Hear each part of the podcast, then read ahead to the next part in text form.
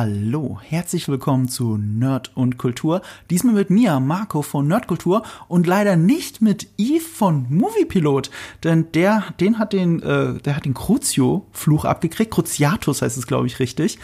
Aber also krankheitsmäßig fällt er aus. Es geht ihm einigermaßen wieder gut. Er arbeitet schon wieder, aber sein Zeitplan war komplett kaputt. Aber ich habe einen anderen vom Moviepilot hier, nämlich die Chefredakteurin Lisa Ludwig. Hallo Lisa. Hi, freue mich sehr. Ich freue mich erst, weil deine Stimme höre ich seit, wie lange jetzt? Seit einem Jahr mindestens? Ähm, fast einmal die Woche. Es gibt 199 Folgen Lester-Schwestern und ich habe, bei Gott, ich, ich schwöre, ich habe 190 davon gehört. Und deswegen bist du eigentlich eine meiner meistgehörten Podcasterinnen da draußen. Und jetzt darf ich mit dir einen Podcast aufnehmen. Das ist großartig.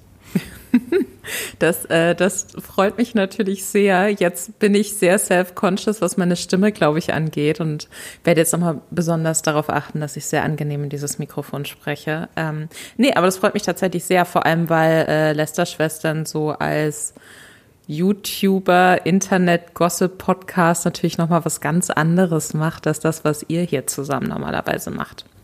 Ja, aber äh, das, was ich mache, ist halt YouTube. Und es stimmt zu 100 Prozent, was ihr sagt. ihr redet überzeugt, dass auf YouTube passiert, damit ich es nicht gucken muss. Und genau deswegen höre ich Lästerschwestern super konsequent. Das, das freut mich sehr. Das werde ich auch so an meinen Podcast-Partner Robin Blase weitergeben. Ähm, dann ist es aber nochmal interessanter, dass wir uns jetzt quasi zusammen gefunden haben, um über einen Film zu sprechen, den wir leider beide gucken mussten. Ja, leider ist auch so ein Stichwort, weil, weil ich, wir wissen, auch dank Eves Video auf Moviepilot, dass er den relativ gut findet, Fantastische Tierwesen 3. Wir zwei sind ja eher so bei den Potterheads, würde ich sagen. Anders als Eve haben wir nicht so spät dazu gefunden, glaube ich zumindest. Also bei mir weiß ich's. Und selbst ich habe relativ spät zu Harry Potter gefunden. Und äh, ich bin überhaupt nicht begeistert von diesem Film. Also ich, ich hasse ihn, glaube ich. Also ich mache mich ganz, ich habe mich so, ich habe ein bisschen drauf gefreut. Ich habe dann letzte Woche im, äh, im Kino geguckt mit einer Freundin. Wir waren beide so ein bisschen euphorisch. Ähm, und dann, ja, der, der Abend ging von, von dieser ersten Euphorie aus nur noch bergab. Es ist, ich freue mich sehr, deswegen freue ich mich doppelt hier eingeladen zu sein, weil für mich ist es jetzt wie so eine Therapiesitzung. Ich kann jetzt so mein, meine Gefühle in Worte fassen. Das ist sehr wichtig für mich gerade. Oh, ich glaube, das trifft auch auf mich zu. Ich bin mit anderen Gefühlen reingegangen, aber mit ähnlichen Gefühlen wieder raus. Äh, natürlich reden wir in der ersten Hälfte, mindestens erste Hälfte dieses Podcasts spoilerfrei für alle Nicht-Potterheads oder die, die den Film noch nicht sehen konnten da draußen und werden dann in einem gesonderten Spoiler-Part sehr ausführlich über den Inhalt reden. Aber bevor wir zu unseren richtigen Kurzfazits kommen, möchte ich eine kleine Quizfrage an dich stellen, dieser. Und zwar. Oh nein, okay. Wer ist die Hauptfigur in Fantastische Tierwesen äh, Dumbledores Geheimnisse? Ähm, das ist eine unfaire Frage, weil, es, weil der Film offensichtlich selbst keine Antwort darauf hat. Und das ist die richtige Antwort ja! auf diese Frage, Lisa. Geil. Es ist, es ist sehr merkwürdig. Ich habe das auch so, ich dachte, ich dachte, okay, Marco, das ist dein dramaturgisches Auge. Du, du, du, du weißt so viel über Filmdramaturgie. Du denkst jetzt darüber nach, wer die Hauptfigur ist und so weiter.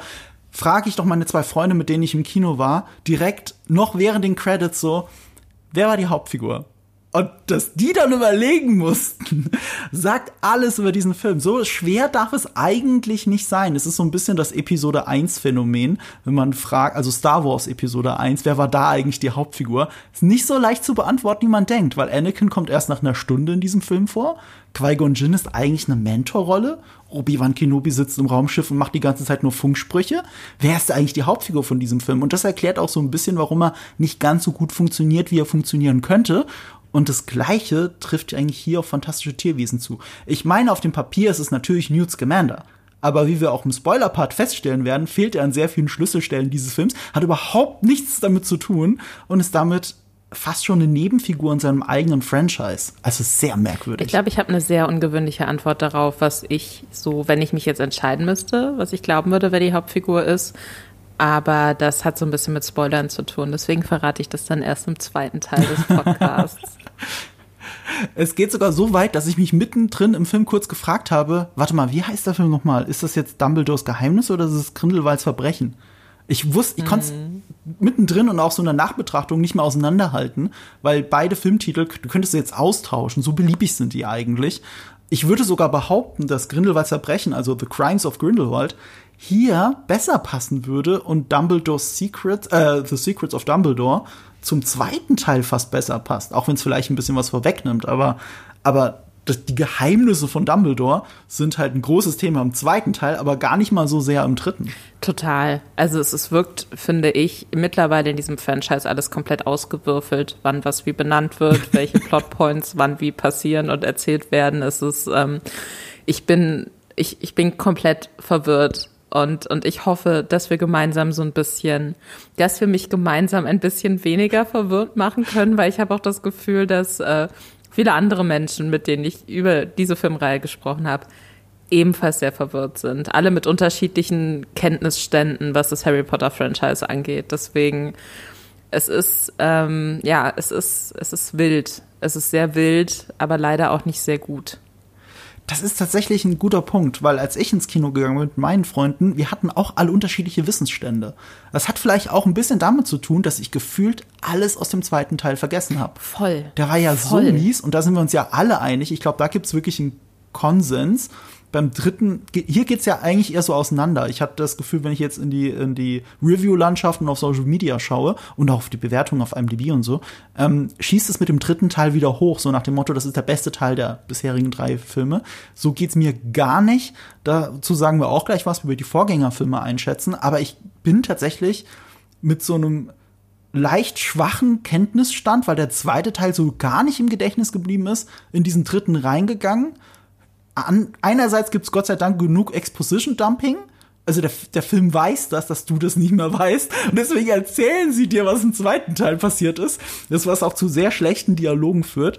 Ähm, es zeigt aber auch, wie inkonsistent das Ganze eigentlich ist. Und deswegen war meine Erwartungshaltung eigentlich schon so, oh Gott, oh Gott, oh Gott. Alle sagen, es wird besser, vielleicht wird's ja so. Ich war sehr pessimistisch und bin noch pessimistischer wieder rausgegangen.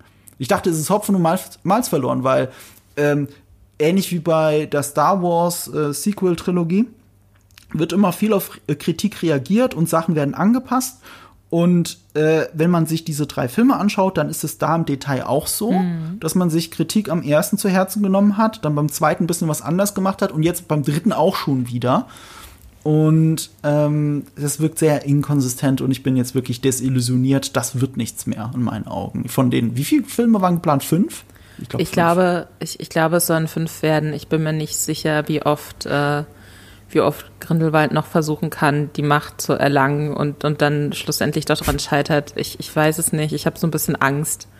Ich habe ein bisschen Angst. Also irgendwann gehen ihnen ja die Schauspieler aus. Ja. Jetzt, wo es drei verschiedene Grindelwalds gab. Ohne Scheiß, wer soll es denn noch werden? So, also es ist, ich muss sagen, ich hatte so ein bisschen, ich habe ähm, keinen der vorherigen beiden Teile im Kino geguckt, sondern halt äh, zu Hause, weil ich sagen muss, dass ich die Grundprämisse für mich irgendwie nicht so wahnsinnig spannend fand. Und ähm, Grindelwalds Verbrechen habe ich, glaube ich, zum ersten und einzigen Mal vor eineinhalb Jahren oder so gesehen.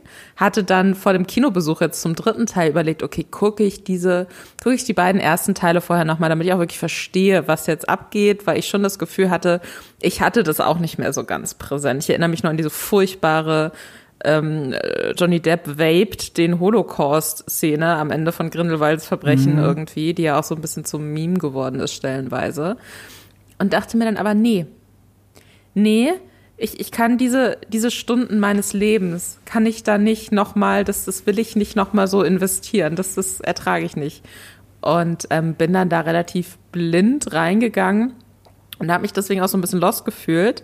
Meine Bekannte, mit der ich im Kino war, hat aber Grindelwalds Verbrechen unmittelbar quasi vor unserem Kinodate geguckt und war auch so, ich verstehe nicht, was hier passiert und warum diese Dinge passieren. Und ich weiß nicht, vielleicht ist jetzt ein guter Zeitpunkt, um einmal so anzuschneiden, was zumindest oberflächlich passieren soll in diesem Film. Es ist wirklich, ah, Ich weiß, was wäre denn, also ich mache ungern immer Inhaltszusammenfassungen. Ja. Ähm, ich schaue den Trailer, viel mehr ist es tatsächlich nicht. Äh, Grindelwald will er die Macht kommen, die anderen wollen das verhindern. Und dazwischen ist so ein ganz merkwürdiger Subplot mit einem äh, Tier, an dem das Ganze hängt. Äh, das Ganze hängt, das müssen wir wirklich im Spoiler-Part ja. besprechen, weil die machen ein größeres Geheimnis draus, als es sein müsste. Äh, weil es ist kein großes Geheimnis und es ist kein Geheimnis von Dumbledore. Also es hat wirklich nichts mit dem Titel zu tun. Ich bin mir auch nicht ganz sicher, was denn jetzt die konkreten Geheimnisse von Dumbledore sind, weil gefühlt ist alles, was da gesagt wurde in diesem Film, war vorher schon irgendwie bekannt. Ja, genau. Äh, du, du sagst es, das Geheimnis von Dumbledore war eigentlich vorher bekannt, nur der genaue Verwandtschaftsgrad nicht. Das ist alles. Das ist der große Reveal. Das machen wir dann auch im Spoiler-Part. Das ist mein Einstieg tatsächlich auch im Spoiler-Part Person XY. Aber das ist der große Reveal. Das ist alles. Und, und deswegen habe ich das Gefühl, dass das rechtfertigt den Titel gar nicht. Das ist ja merkwürdig. Voll. Also ich glaube, das ist wirklich so ein bisschen. Man hat ja, ne, kennt man ja auch so aus dem Online-Journalismus-Bereich. Man braucht bestimmte Keywords irgendwie in seinen Titeln, damit man bei Google gefunden wird. Und langsam, aber sicher bekomme ich den Verdacht, dass jetzt alle Zusatztitelungen, auch für die nächsten kommenden Filme in diesem, in dieser Reihe, dass sie das einfach zusammensetzen aus Worten, von denen sie einerseits glauben, dass Leute danach googeln und andererseits mhm. glauben, dass, äh, dass das vielleicht irgendwie mysteriös klingt. Es, es, gibt, es gibt eine Struktur dahinter, die ich glaube erkannt zu haben, aber das ist wirklich, äh, das ist jetzt rein interpretiert. Und zwar, ähm, der erste Titel war klar, wegen diesem Buch von Jutz Scamander, mhm. Fantastisch Tierwesen, wo sie zu finden sind, was das übrigens ein sehr charmanter Titel ist und auch ähnlich charmant wie der erste Film, wie ich finde. Und ähm, der zweite äh, Titel ist ja Fantastic Beasts Doppelpunkt. Einerseits weißt du, okay, ähm, es gehört zu dieser Filmreihe. Zwar, aber andererseits weißt du, Fantastic Beasts kann in dem Kontext auch doppeldeutig gemeint sein. Und dann ist der zweite Titel Fantastic Beasts äh, The Crimes of Grindelwald, also Fantastic Beasts Grindelwald. Und der dritte Titel ist halt Fantastic Beasts Dumbledore, The Secrets of Dumbledore. Es geht so ein bisschen um eine Dualität von Grindelwald und Dumbledore und dass sich ich meine, das große Ding für J.K. Rowling ist halt hier offensichtlich, ähm, endlich die Homosexualität zum Thema von, also die Homosexualität von Dumbledore endlich zum Thema zu machen. Oder eben nicht zum Thema machen, könnte man auch an der Stelle fragen, weil dafür ist der Film doch genauso kryptisch wie vorher auch. Ähm, und ich glaube, diese Dualität, Fantastic Beasts und dass es um die Homosexualität zwischen Grindelwald und Dumbledore geht, das soll sich in den Titeln so ein bisschen verbergen. Und ich prophezeie, dass der dritte Film tatsächlich wieder ganz anders heißen wird. Also, dass weder Dumbledore noch Grindelwald im Titel sind und dann wieder was anderes, weil die Dualität hast du schon. Und die, ich glaube, der Film glaubt, dass er das am Ende auch so auflöst, befriedigend. Und dass es dann nur noch um das Finale geht. Ich könnte mir vorstellen, dass sie nochmal so in die ganz andere Richtung ausschlagen, dass sie jetzt wieder so, nachdem es ja zunehmend auch düsterer wird, mhm. ähm, dass sie wieder mehr so an den ersten Teil anknüpfen und wieder mehr so dieses kuschelige, hey, die Tiere und so. Und ähm, ich könnte mir vorstellen, dass der nächste Teil einfach keine Ahnung, Newts Hochzeit heißt oder so, um so alle so komplett aus allen Wolken fallen mhm. zu lassen. Und dann äh, sind Grindelwald und Dumbledore plötzlich auch nicht mehr so relevant. Und dann der letzte Teil wird dann nochmal so super düster und dann ist es so, keine Ahnung, dann steht alles auf dem Spiel. Vielleicht gibt's ja noch eine neue, total mysteriöse, overpowered Person, die nur ganz kurz angeschnitten wird und dann für immer verschwindet. Was wir ja jetzt in den vorherigen oder oder dann plötzlich nicht mehr relevant ist. Das ist ja auch was, was sich so ein bisschen bisher durch die Reihe durchzieht. Ähm, ich bin wirklich, ich, ich habe das Gefühl, es ist es ist alles, es ist alles möglich. Gleichzeitig bin ich mir relativ sicher, dass es mich nicht glücklich machen wird. Deswegen. Mich wird das Ganze nicht mehr glücklich machen. Dafür haben mich die Figuren noch. Weißt du, wenn mir dieser Film eins gezeigt hat, dann, dass mir die Figuren zunehmend egal werden. Das war mhm. beim ersten Teil nicht so.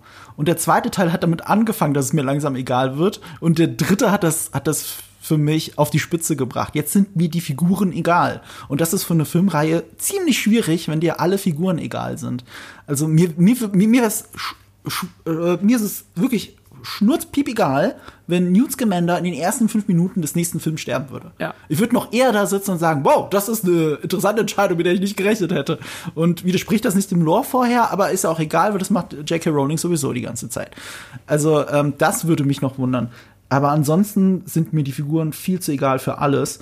Ich finde deinen Gedanken interessant. Ich glaube aber nicht, dass es so sein wird, weil dafür, und das habe ich noch mal als Unterpunkt im Skript hier ähm, drin, ähm, dafür ist es zu sehr an das Dritte Reich angelehnt. Die Idee von Grindelwald als Hitlerersatz und dass es um den Aufstieg von Hitler geht, ich sehe nicht in dieser Pentalogie so einen vierten Mittelteil, der noch mal ganz kurz uns schöne, süße Tierwesen zeigt, während da eigentlich ein quasi Zauberer-Weltkrieg stattfindet. Das kann ich mir gerade nicht vorstellen. Ich glaube, der, ich, ich prophezei, der zweite Teil zeigt äh, Krieg und Aufstieg des Bösen und der heißt dann auch so Rise of irgendwas und, äh, und, und endet in einem Cliffhanger, ähm, ja, damit der letzte Teil noch mal interessanter wird. Das ist meine Vermutung. Das halte ich natürlich auch für wahrscheinlicher. ich gehe jetzt nicht, also um das nochmal kurz deutlich zu machen, ich gehe jetzt nicht hier raus und sage, ich bin mir zu 100 Prozent sicher, so im nächsten Teil heiratet Newt. Aber die Sache ist, ich könnte mir auch vorstellen, dass sie versuchen, dann doch wieder so mehr Kuscheligkeit an irgendeiner Stelle mit reinzubringen. Ähm, ich, dieses mit Grindelwald, äh, Hitler-Analogie und so weiter und so fort, das diese Entscheidung, und das können wir vielleicht auch schon mal so ohne Spoiler kurz anschneiden, weil das kennt man ja auch schon aus den vorherigen Teilen. Und das ist ja auch das, was in der ursprünglichen Harry Potter-Reihe ja auch schon angeschnitten wird. Irgendwie er als dieser große ja. böse Zauberer vor Voldemort, so. Das, das finde ich so skurril, diese Entscheidung so zu treffen, weil parallel, und das sagt uns ja Teil zwei am Schluss, es scheint ja auch echte Nazis in der Muggelwelt zu ja. geben. So. Und jetzt bin ich mir nicht ganz sicher, was jetzt diese, diese dramatische Erzählung von diesem superbösen Zauberer, den man auf jeden Fall stoppen muss, was mir das jetzt sagen soll. Weil einerseits stellt sich natürlich schon die Frage, okay, wenn es in dieser Harry Potter Welt Hitler gab oder jemanden, der vergleichbar mit Hitler ist, dann frage ich mich schon, warum die Zauberer da nicht eingegriffen haben, so mit all ihrer Macht, um das zu verhindern. Gleichzeitig, Ende vom zweiten Film, tritt Grindelwald an und sagt, hey Leute, wenn ihr mich unterstützt, dann verhindere ich Hitler unter ja. anderem. So, wo ich mir denke, okay, fair enough, ne?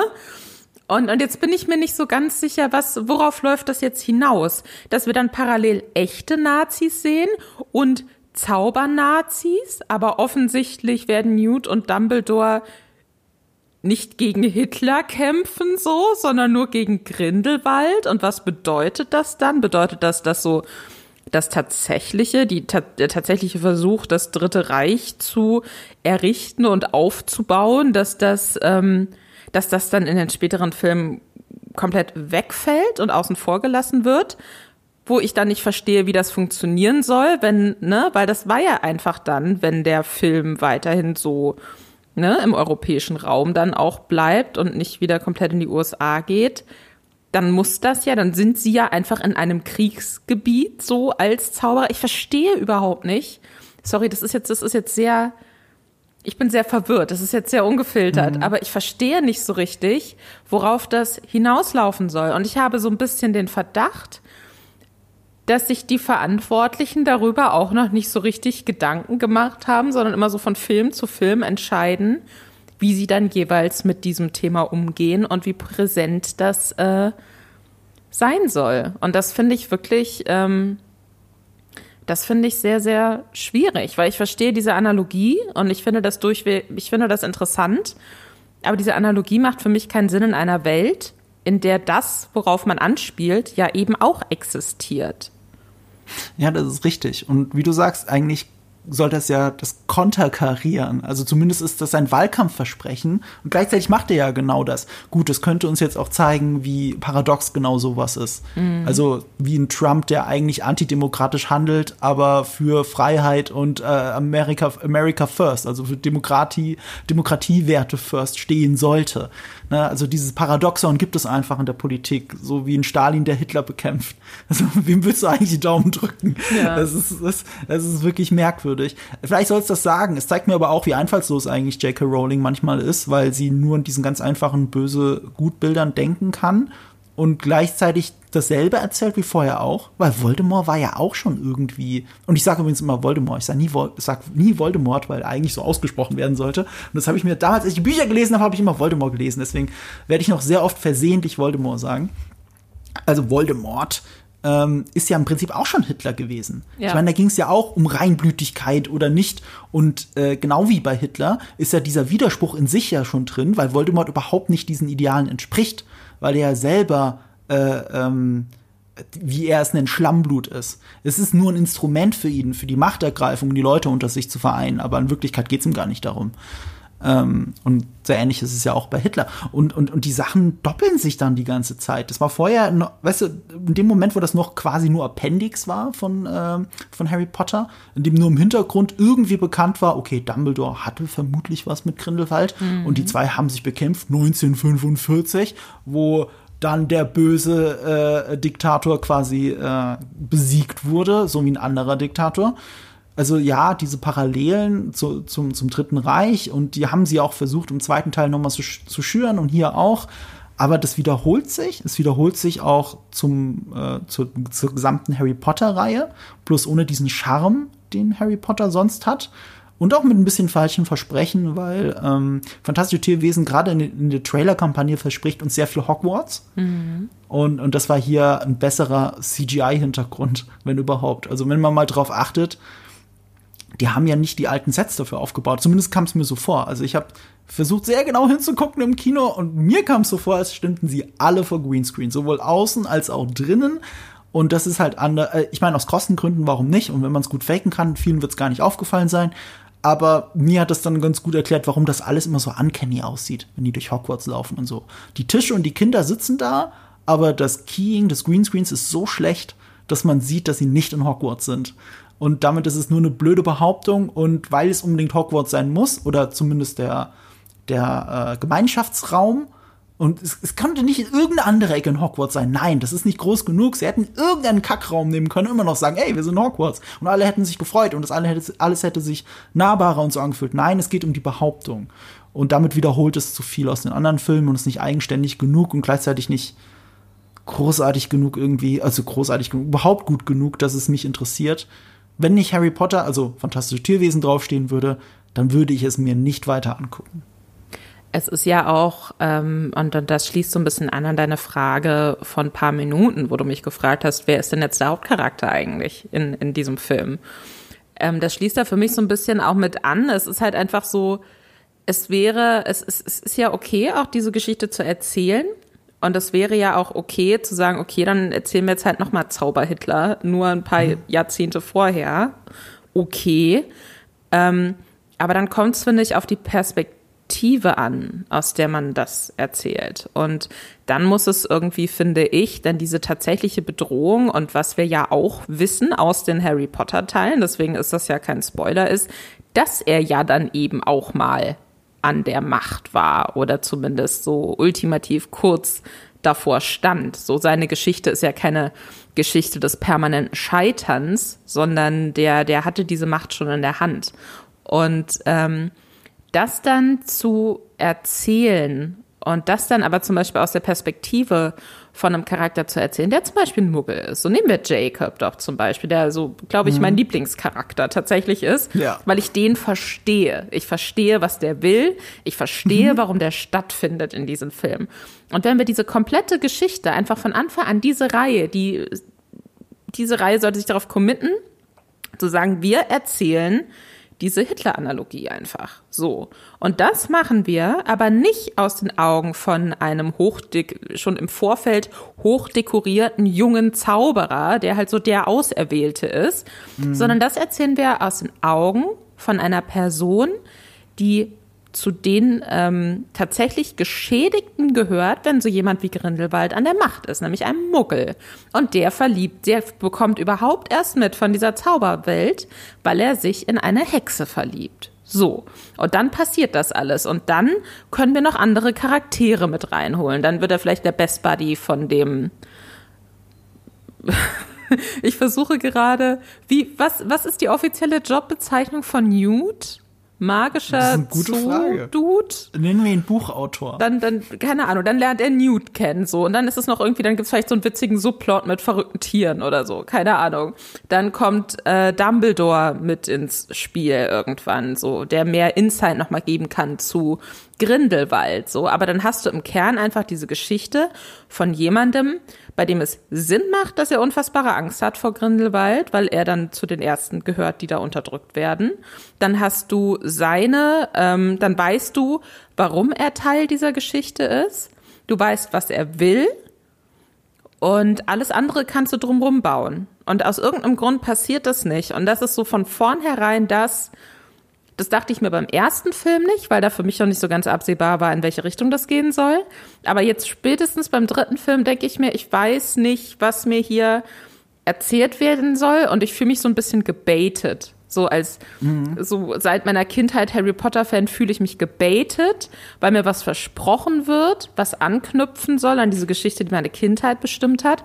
Und stattdessen kriege ich nur irgendwie, weiß ich nicht, so zusammengeramschte Nebenplots, die irgendwo mal kurz aufgetaucht sind und die jetzt halt in ein Franchise gepresst werden. Es tut mir ja, leid, das war ja. jetzt schon sehr rantig und sehr lang. Ja, aber du hast ja recht. Ich meine, das kommt, das kommt aus dem tiefsten Innern, Lisa. Und äh, ich glaube halt auch, dass J.K. Rowling nicht mal weiß, was sie genau erzählen will. Und das ist so ein bisschen das Problem. Ähm, das ist generell ein Problem bei J.K. Rowling. Wir müssen es kurz thematisieren, ja. weil sonst käme ich mir komisch vor, wenn wir jetzt über, über einen neuen Harry Potter-Film reden, aber nicht über J.K. Rowling reden.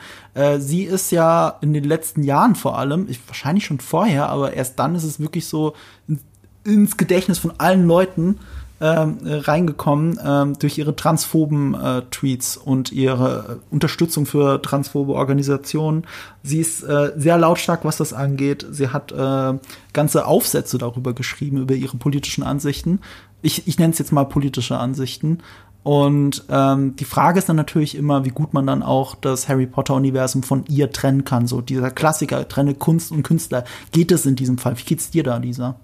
Es fällt mir sehr schwer. Ich glaube, wenn ich nicht ne, in einem Feld arbeiten würde, wo es zu meinem Job gehört, diese großen Themen auch mhm. anzugehen. Und Harry Potter ist einfach popkulturell nach wie vor eines der größten Themen, das wir haben. Deswegen ist es Teil meines Jobs.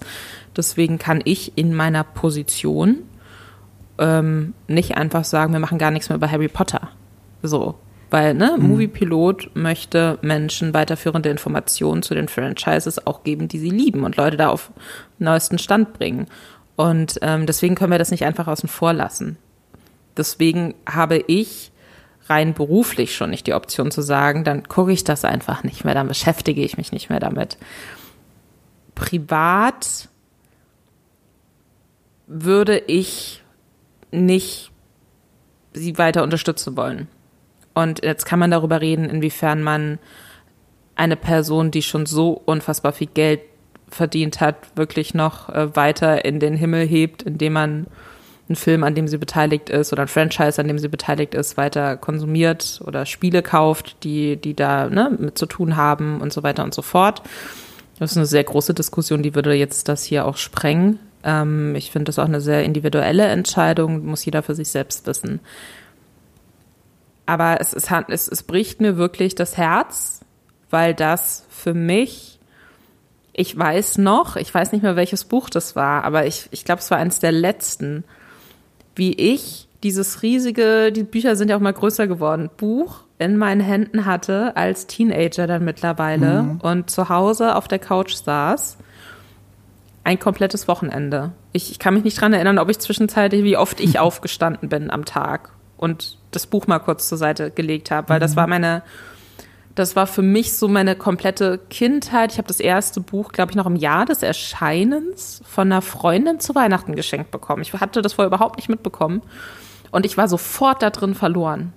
Und, und ich habe das so unfassbar geliebt. Und auch heute noch, wenn ich so ein Buch aufschlage und dann gucke ich durch, dann gibt es da so, so viele Dinge, die ich daran immer noch liebe, auch wenn ich aus heute, heutiger Perspektive, auch unabhängig von J.K. Rowling natürlich viele Sachen mhm. auch in der Erzählung und auch in den Filmen sehe, wo ich mir denke, das muss man auf jeden Fall kritisieren, das ist nicht cool und das habe ich damals nicht so gesehen, weil ich jung und dumm war und jetzt habe ich mich mit Dingen auseinandergesetzt und jetzt gucke ich da anders drauf. Aber ich liebe dieses Franchise und mhm. ähm, ich versuche mein Möglichstes, mir diese Erinnerungen nicht dadurch kaputt machen zu lassen, dass die Frau, die diese Welt geschaffen hat, so bösartige Dinge sagt über Minderheiten, über Transpersonen. Und das ähm, fällt mir aber sehr schwer, muss ich sagen.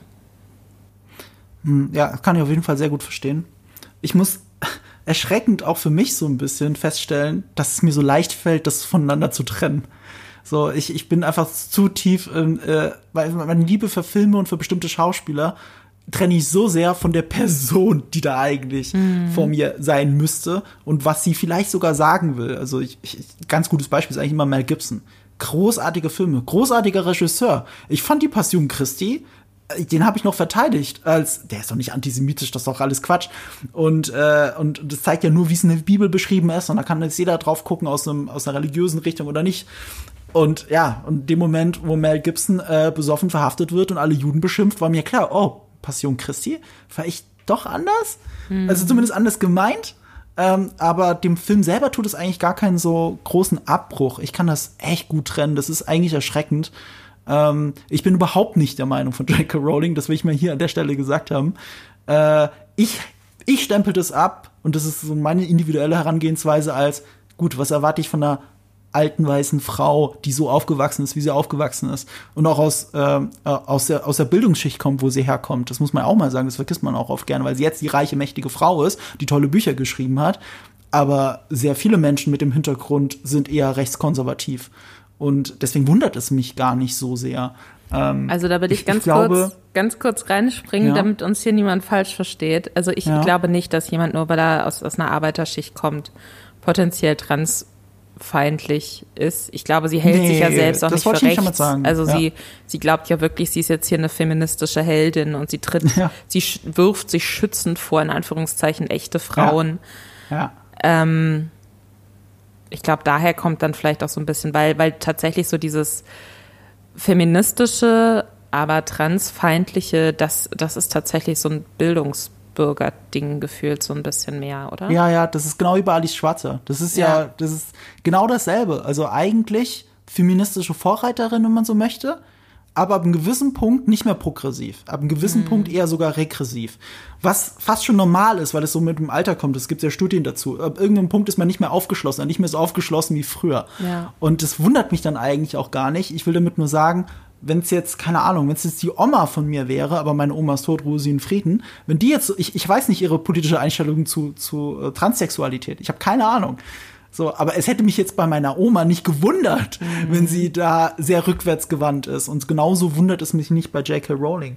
Ähm, ich kann dann nur versuchen, das Positive auch zu sehen. Ein anderes Beispiel, das ich dafür geben muss, ist James Bond bin großer James Bond-Fan und ich finde, die Connery-Filme sind auch meine Lieblingsfilme und er ist mein Lieblings-James Bond. Mhm. Aber dass das die sexistischsten Filme von allen Bond-Filmen sind und dass Connery auch in Interviews zugibt, dass er der Meinung ist, man könne, Frau, man könne Frauen schlagen, äh, das ist halt etwas, wo, wow, wow, wow, stopp. ne? Also ich bin nicht dieser Meinung und ich unterstütze das mhm. nicht. Und gerade wenn ich auf die Bond-Filme schaue von Connery, natürlich sind die sexistisch. Das, das muss man auch ausdifferenzieren und auch reflektieren. Und ich bin auch froh, dass die neueren Bond-Filme das alles reflektieren und ganz anders angehen. Gleichzeitig war der allererste Bond-Film, Dr. No, quasi die Erfindung des Bikini. Der hat den Bikini bekannt gemacht. Und das klingt jetzt so, oh, ja, natürlich, sie haben eine Frau halbnackt dahingestellt, darum ging's doch. Das war nicht der einzige Grund, den hat Ursula Andress mitentwickelt, weil ähm, auch Dr. No so ähm, so ein, so ein großer Einstieg war in, dieses, in diese gesellschaftliche Debatte, darf eine Frau sich überhaupt so präsentieren, wie sie sich präsentieren möchte? Weil das war damals nicht möglich. Mhm. Wenn eine Frau sich ein Bikini an den Strand gelegt hätte, hätten sie die Polizisten wieder vom Strand gezogen. Das kann man sich heute nicht vorstellen. Und das hat 1962 der allererste Bond-Film eben revolutioniert. Es sind immer so, man muss es im Kontext der Zeit sehen. Und im ja. Kontext der Zeit waren die Harry Potter-Romane vor 20 Jahren sogar progressiv. Also es sind regressive Dinge drin. Also es gibt Diskussionspunkte bei den Goblins. Mhm. Und man auch schon wieder sich selbst aber fragen muss, und das ist immer Teil von Debatten, ähm, ist es eigentlich rassistisch, dass sie eventuell ein, ein jüdisches Bild darstellen sollen? Oder ist es rassistisch, dass ich das glaube, weil ich die Karikaturen der Nazis über Juden kenne? So, wo, wo ist jetzt der Rassismus? Ist es, ist, kommt er eigentlich von mir oder ist es in dem Buch drin? Ähm, ich ich kenne das Argument und, und, und, und ich finde es interessant, darüber zu, zu debattieren. Ähm, die Sache ist aber natürlich, wenn sich Darstellungen ganz klar orientieren an so rassistischen, so menschenverachtenden Bildern, die antisemitischen Bildern auch, äh, die um die Welt gegangen sind, dann kann ich das ansprechen. Und dann finde ich, dass es falsch ist zu sagen, ah, aber dass ich das damit in Verbindung gebracht habe, bedeutet ja, dass ich antisemitisch bin. Also, nee, nee, ich, ich sehe schon das Vorbild und ich sehe in den Filmen, die das ja noch mal absurd deutlicher machen als die Bücher. Das muss man ja jetzt auch nochmal sagen, dass irgendwie der David-Stern in dieser, in Gringotts irgendwie. Äh, Ach, das ist ein David-Stern? Ja. Echt? Das habe ich nie gesehen. Oder was, was daran erinnern soll. Und dann Okay. ist man halt auch irgendwann so, ich weiß nicht, wie viele Hinweise ich jetzt noch darauf finden soll, Aha. woran sich hier orientiert wurde. Ja. So, und das ist halt alles, ne? Also ich finde es wichtig, dass wir darüber diskutieren. Ich glaube auch, dass, ähm, dass man Dinge immer im, im Rahmen ihrer Zeit sehen muss. Ich finde, ne, man kann jetzt auch sagen, die, die Zeit des Antisemitismus sehe ich jetzt, dass ich die Hochzeit in den 40ern und danach war eigentlich jedem klar, dass es nicht in Ordnung ist so. Aber ähm, ich weiß definitiv, was du meinst. Und ähm, ich glaube auch, dass man halt, und deswegen sage ich auch, dass es eine sehr persönliche Entscheidung ist, so, man hat einfach, wenn man positive Erinnerungen an etwas hat und wenn man Filme liebt oder wenn man Bücher liebt und man liebt die nicht wegen den problematischen Dingen, sondern wegen den schönen Dingen, die man darin sieht, dann weiß ich nicht, ob es die richtige Entscheidung ist, zu sagen, ich st- werfe das jetzt für mich komplett in die kann ich nie wieder gucken, problematisch Schublade, weil damit nimmt man sich auch was weg. Und das muss jeder persönlich für sich entscheiden. Und ich glaube auch, wenn ich jetzt ne, mit meiner 95-jährigen Großmutter, die eine unfassbar tolle Frau ist, ne, aber die natürlich auch irgendwie ein Produkt ihrer Zeit ist, so, wenn ich bei der jetzt ankommen würde und ich fange an, mit ihr über Pronomen zu diskutieren, dann weiß ich, dass die mir sagt, ob ich keine anderen Probleme habe. Und das ist keine Meinung, die ich vertreten würde, aber dann meint sie das, ne? Dann weiß ich, woher das in ihrem Kopf in dem Moment kommt. Und dann, dann finde ich, dann kann ich das so als ihre Meinung in dem Moment akzeptieren, würde natürlich gerne versuchen, ihr dann darzustellen, warum ich das anders sehe oder warum es, es wert ist, so eine Diskussion zu führen. Aber wenn wir jetzt zu ähm, J.K. Rowling nochmal zurückgehen, wenn sie in ihrem Schloss oder wo auch immer sie lebt, ähm, sitzt und sich denkt, Transperson, das können für mich keine echten Frauen sein, so. Okay, alte weiße Frau, die mehr Geld gemacht hat, als sie jemals ausgeben kann, auch mit der Liebe und dem Phantom von Transpersonen, dann ist es seine Meinung.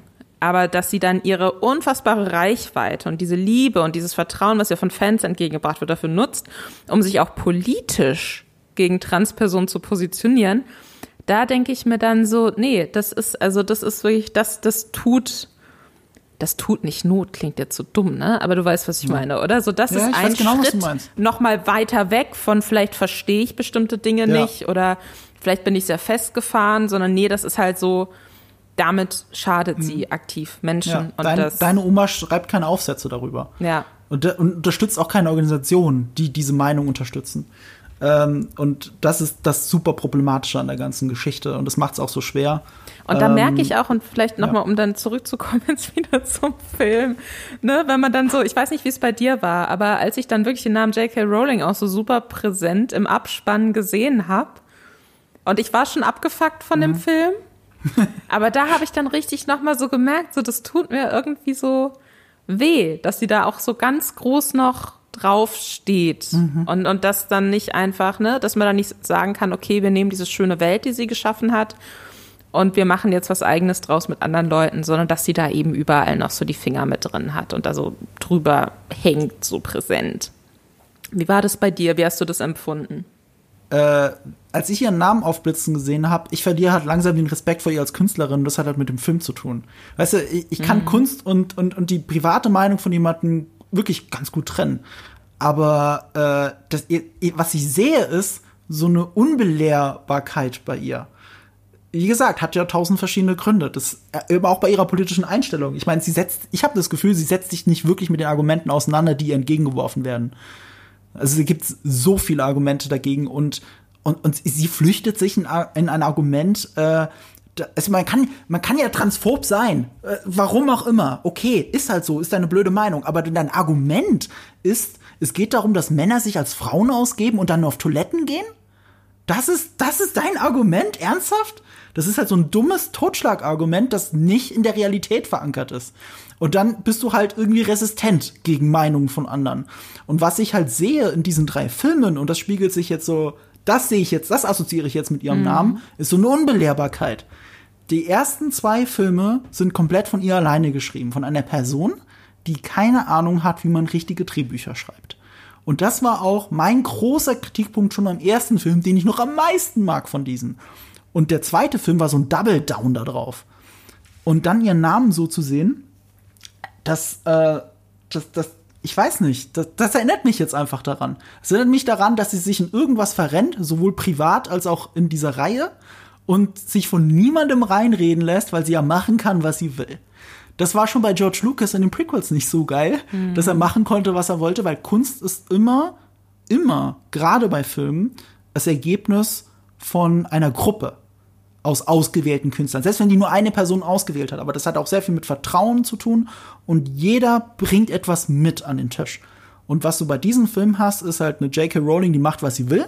Im, zu, um fair zu sein, im dritten Film hatte sie sogar Unterstützung. Vielleicht funktioniert das deswegen für viele so viel besser, weil der Autor von äh, den Harry Potter Film, von allen Harry Potter Filmen, der war jetzt ausnahmsweise der Co-Autor. Das war Steve Kloves.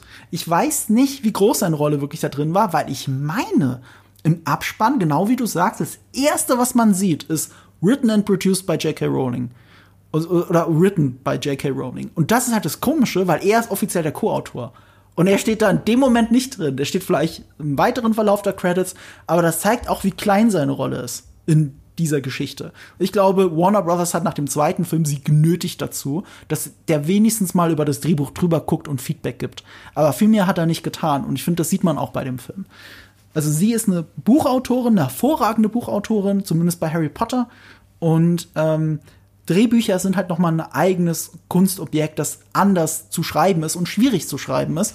Und dass sie das sich komplett alleine zutraut und das auch so macht und dabei auch diese Filme rauskommen und sich immer noch nicht denkt, so, hm, vielleicht sollte ich was ändern. Das, das zeigt eigentlich so die Ignoranz, die auch so in ihr drin ist. Und das schlägt mir mit ihrem Namen entgegen und das sehe ich die ganze Zeit. Das ist halt echt auch nochmal ein wichtiger und guter Punkt. Das ist eben komplett. Ich habe auch mal so ein ähm, quasi so eine Mini-Ausbildung im Bereich Drehbuch gemacht, wo es dann explizit mhm. darum ging, wie schreibe ich denn ein Drehbuch, was ist denn da wichtig? Und das Erste, was dir gesagt wird, ist so, es ist kein Buch. In einem Buch kannst du eine halbe Seite damit füllen, dass du das Interne deines Charakters gerade erklärst und sagst, das fühlt er dabei.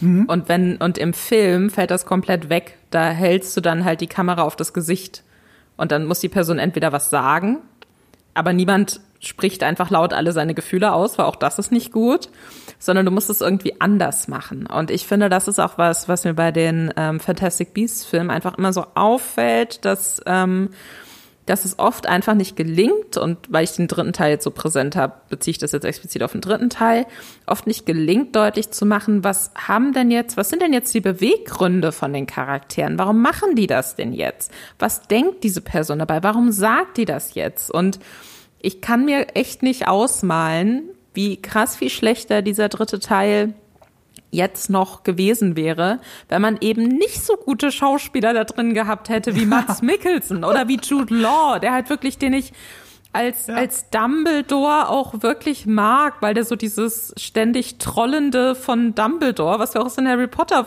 Filmen und Büchern kennen, mhm. echt gut rüberbringt. Und wenn, und die geben ja auch alles. Weißt du, so da, ja. die, äh, ich, ich finde wirklich Mats Mikkelsen als Neubesetzung von Johnny Depp, ähm, beste Entscheidung, die man für diesen Film auch einfach treffen konnte, muss ich jetzt mal ganz ehrlich mhm. sagen. Und die geben schon alles, aber wenn die nicht da wären, dann hättest du halt vielleicht noch Schauspieler, die dann nicht so viel in Blick reinlegen können und dann hast du wirklich nur noch, okay, jetzt machen wir das. Ha, alles klar, nächste Szene, so. Und, und dann fehlt dir noch mehr irgendwie ein Gefühl dafür, Wovor haben die jetzt Angst? Wofür kämpfen die jetzt? Was ist eigentlich der große innere Konflikt, der nicht ausgesprochen ist? Mhm. Und das kann sie offensichtlich einfach nicht angemessen. Da fehlt ihr das Handwerkszeug und das ist nicht schlimm. Dafür muss sie sich nicht schämen. Aber das muss sie einfach, finde ich, wahrnehmen oder man muss ihr das sagen aus, aus Warner Bros. Perspektive. Und da muss da was geändert werden, weil, also ich meine, es ist ja jetzt seit drei Filmen abzusehen, wie diese Reihe gegen die Wand gefahren wird. Und ich verstehe mhm. nicht, wie lange das noch so weitergemacht werden soll. Ja, schwierig. Und der Regisseur ist ja der Steigbügelhalter dafür. Das ist David Yates, der hat seit gefühlt zehn Jahren macht er nur noch Harry Potter. Ähm, es ist wahrscheinlich sogar schon über zehn Jahre. Orden des Phönix war sein erster Harry Potter-Film. Und er kam schon, das war sein erster Kinofilm, meine ich auch. Das ist nämlich ein TV-Regisseur aus England. Und ich finde, genau das sieht man bei all seinen Harry Potter-Filmen. Also er hat alle danach gemacht und die Fantastischen Tierwesen. Mir fällt kein Regisseur ein der jüngeren Vergangenheit, der so große Filme macht und gleichzeitig so wenig eigene Handschrift hat. Ich, ich kann, ich kann auf David Yates Filme nur zeigen, weil sie äh, entsprechend wild bei, den, bei der Zauberer-Action geschnitten sind und immer das gleiche Aufpuffen von Lichteffekten passiert. Mhm. Und ansonsten, ja, weißt du, die Quintessenz, wo ich schon sofort in diesem Film gesehen habe, oh nein, es ist wirklich, also ich meine, ich wusste, es ist David Yates, aber man sieht, es ist David Yates und er wird kein Stück besser, ist die allererste Szene dieses Films. Das ist kein Spoiler. In der allerersten Szene, weil der Film hat ja, wie wir wissen, keine richtige Hauptfigur, siehst du natürlich nicht Newt Scamander, sondern Dumbledore. Der heimliche Star auch dieses Films, weil Jude Law auch schon im zweiten Teil mein einziger Lichtblick war. Jude Law spielt es fantastisch. Ja. Jude Law und Mats Mikkelsen, also Grindelwald, treffen aufeinander und diese Szene ist eigentlich schon in der Veranlagung eine Reminiszenz an Heat zum Beispiel, wo sich mitten im Film, aber das ist halt hier mitten in der Filmreihe, das passt dramaturgisch immer noch irgendwie, die äh, Antagonist und Protagonist zum ersten Mal auch wirklich richtig sehen. Das hat ja der zweite Film verhindert mit einem Zauber, dass sie sich überhaupt sehen können eben auch mit einem Zauber. Auch wieder typisch J.K. Rowling. Ihr fällt nichts Besseres ein, als dass es eine magische Hürde gibt, warum das nicht funktioniert. Weißt du, in Heat hat, hat andere Lösungen für sowas. Dramaturgische, sinnvolle Lösungen und hat dann hey, die zwei müssen jetzt aufeinandertreffen in der Mitte des Films und reden miteinander. Und das ist der Dialog, wo es um Leben und Tod geht. Und danach bringen sie sich gegenseitig um im Rest des Films. Das ist die Idee. Das hat auch The Dark Knight dann gemacht mit Batman und Joker. Und das ich glaube, das ist die Überlegung von J.K. Rowling, weil sie halt auch schon mal bessere Filme gesehen hat. Und, ähm, und dann hast du die zwei da sitzen und es ist super simpel aufgelöst. Schuss gegen Schuss, genau wie man es in der, in der Filmhochschule lernt. Aber alle größeren Regisseure haben das zwar in der Filmhochschule gelernt oder vielleicht sogar nicht in der Filmhochschule gelernt und ignorieren dann die Angaben, die sie gekriegt haben, weil du genau wissen musst, wann du, wann du sowas ignorieren musst. Und dieser Film ignoriert eben keine keine Sachen, die man jedem Filmstudenten beibringt. Es ist gefilmt wie von einem Filmstudenten. Und der beste Beweis dafür war, die zwei sitzen sich gegenüber. Das ist so mit der letzte Shot in dieser Situation. Die Kamera geht langsam raus. Und ich meine, es sitzt sich quasi gut gegen böse gegenüber. Es setzen sich zwei, es sitzen zwei ehemalige Liebespartner gegenüber. Es ist eigentlich ein sehr persönlicher Dialog, der nicht sehr gut geschrieben ist und uns nicht mehr sagt, als wir eh schon wussten, mhm. aber egal. Und David Yates kommt nicht auf die Idee, das Bild symmetrisch zu machen. Dass beide zu gleichen Teilen das Bild annehmen, rechts und links, dass die Kamera symmetrisch, zentrisch dazu aufgestellt ist, wie es ein Kubrick gemacht hätte, wie es eben Michael Mann gemacht hat mit ähm, Heat, wie es von mir aus Ryan Johnson in Looper macht, wenn Bruce Willis Joseph Gordon-Levitt gegenüber sitzt. Das ist die simpelste Kameratrick auf dieser Welt, wenn du zwei Seiten hast, die sich gegenüberstehen, dass das Bild das auch erzählt, dass sie gleichwertig sind, auf Augenhöhe sind und dass es persönlich ist. Du baust die Kamera einfach auf Höhe des Tisches symmetrisch gegenüber dazu auf. Das macht er nicht. Weil zu wenig Platz in dem Restaurant war oder so, ist die Kamera leicht schräg drüber, da wo noch ein Stuhl ist. Das ist wirklich, es ist so bescheuert. Also das kann ich besser auflösen. Nicht, dass ich der bessere Regisseur wäre, aber David Yates ist kein guter Regisseur. Er macht einfach das, was im Drehbuch steht. Das filmt er sauber runter, ohne irgendwelche Schikanen. Und das ist sein einziger Trade. deswegen macht er die Harry Potter Filme und deswegen macht er diesen Film. Und deswegen nehmen für mich persönlich alle Harry Potter Filme seit dem vierten gehen qualitativ in Inszenierung komplett runter. Die waren alle besser vorher. Mein Lieblings-Harry Potter-Film, um jetzt mal einen Übergang zu schaffen, wie kam ich eigentlich zu Harry Potter? Ich habe es sehr spät gelesen. Ich habe das erste Buch in der Hand gehabt und da war ich schon zu alt dafür, da war schon eine Pubertät und habe gedacht so, nee, das ist für Kinder. Also ich habe ein paar Seiten gelesen, dann wollte ich es schon nicht mehr. Habe aber die Filme danach geholt und war für den dritten im Kino, weil lief gerade nichts Besseres. Und ich liebe Der Gefangene von Azkaban. Das ist einer meiner so Lieblings-Fantasy-Filme of all time. Das ist so, so gut. Ja, der ist von Alfonso Cuaron. Das ist einer der besten Regisseure der Gegenwart. Der ist Oscar, hat er Oscar gekriegt? Ja, glaube ich, ne? Nee, ich bin gar nicht sicher. Auf jeden Fall schon Oscar nominiert. Ist auch egal. Der hat Children of Man gemacht, der hat Roma gemacht, der hat ähm, Gravity gemacht. Das ist ein fantastischer Regisseur. Und, dieser Film ist für mich das Nonplusultra in der Harry Potter-Reihe. Und das Buch eigentlich auch. Und das Interessante aber bei dem Film ist, er ist mit am weitesten von den Büchern entfernt. Von allen Verfilmungen. Und das ist das Interessante. Sie haben wirklich auch, gerade wenn du da so einen mächtigen Regisseur hast wie Alfonso Cuaron, der besteht ja drauf, dass es wirklich ein geiler Film ist und nicht eine eins zu eins Umsetzung von dem Buch. Und deswegen hat er sich so viel Freiheit genommen. Deswegen liebe ich diesen Film so. Und das, die Buchvorlage selber ist ja auch toll. Deswegen liebe ich auch die Buchvorlage.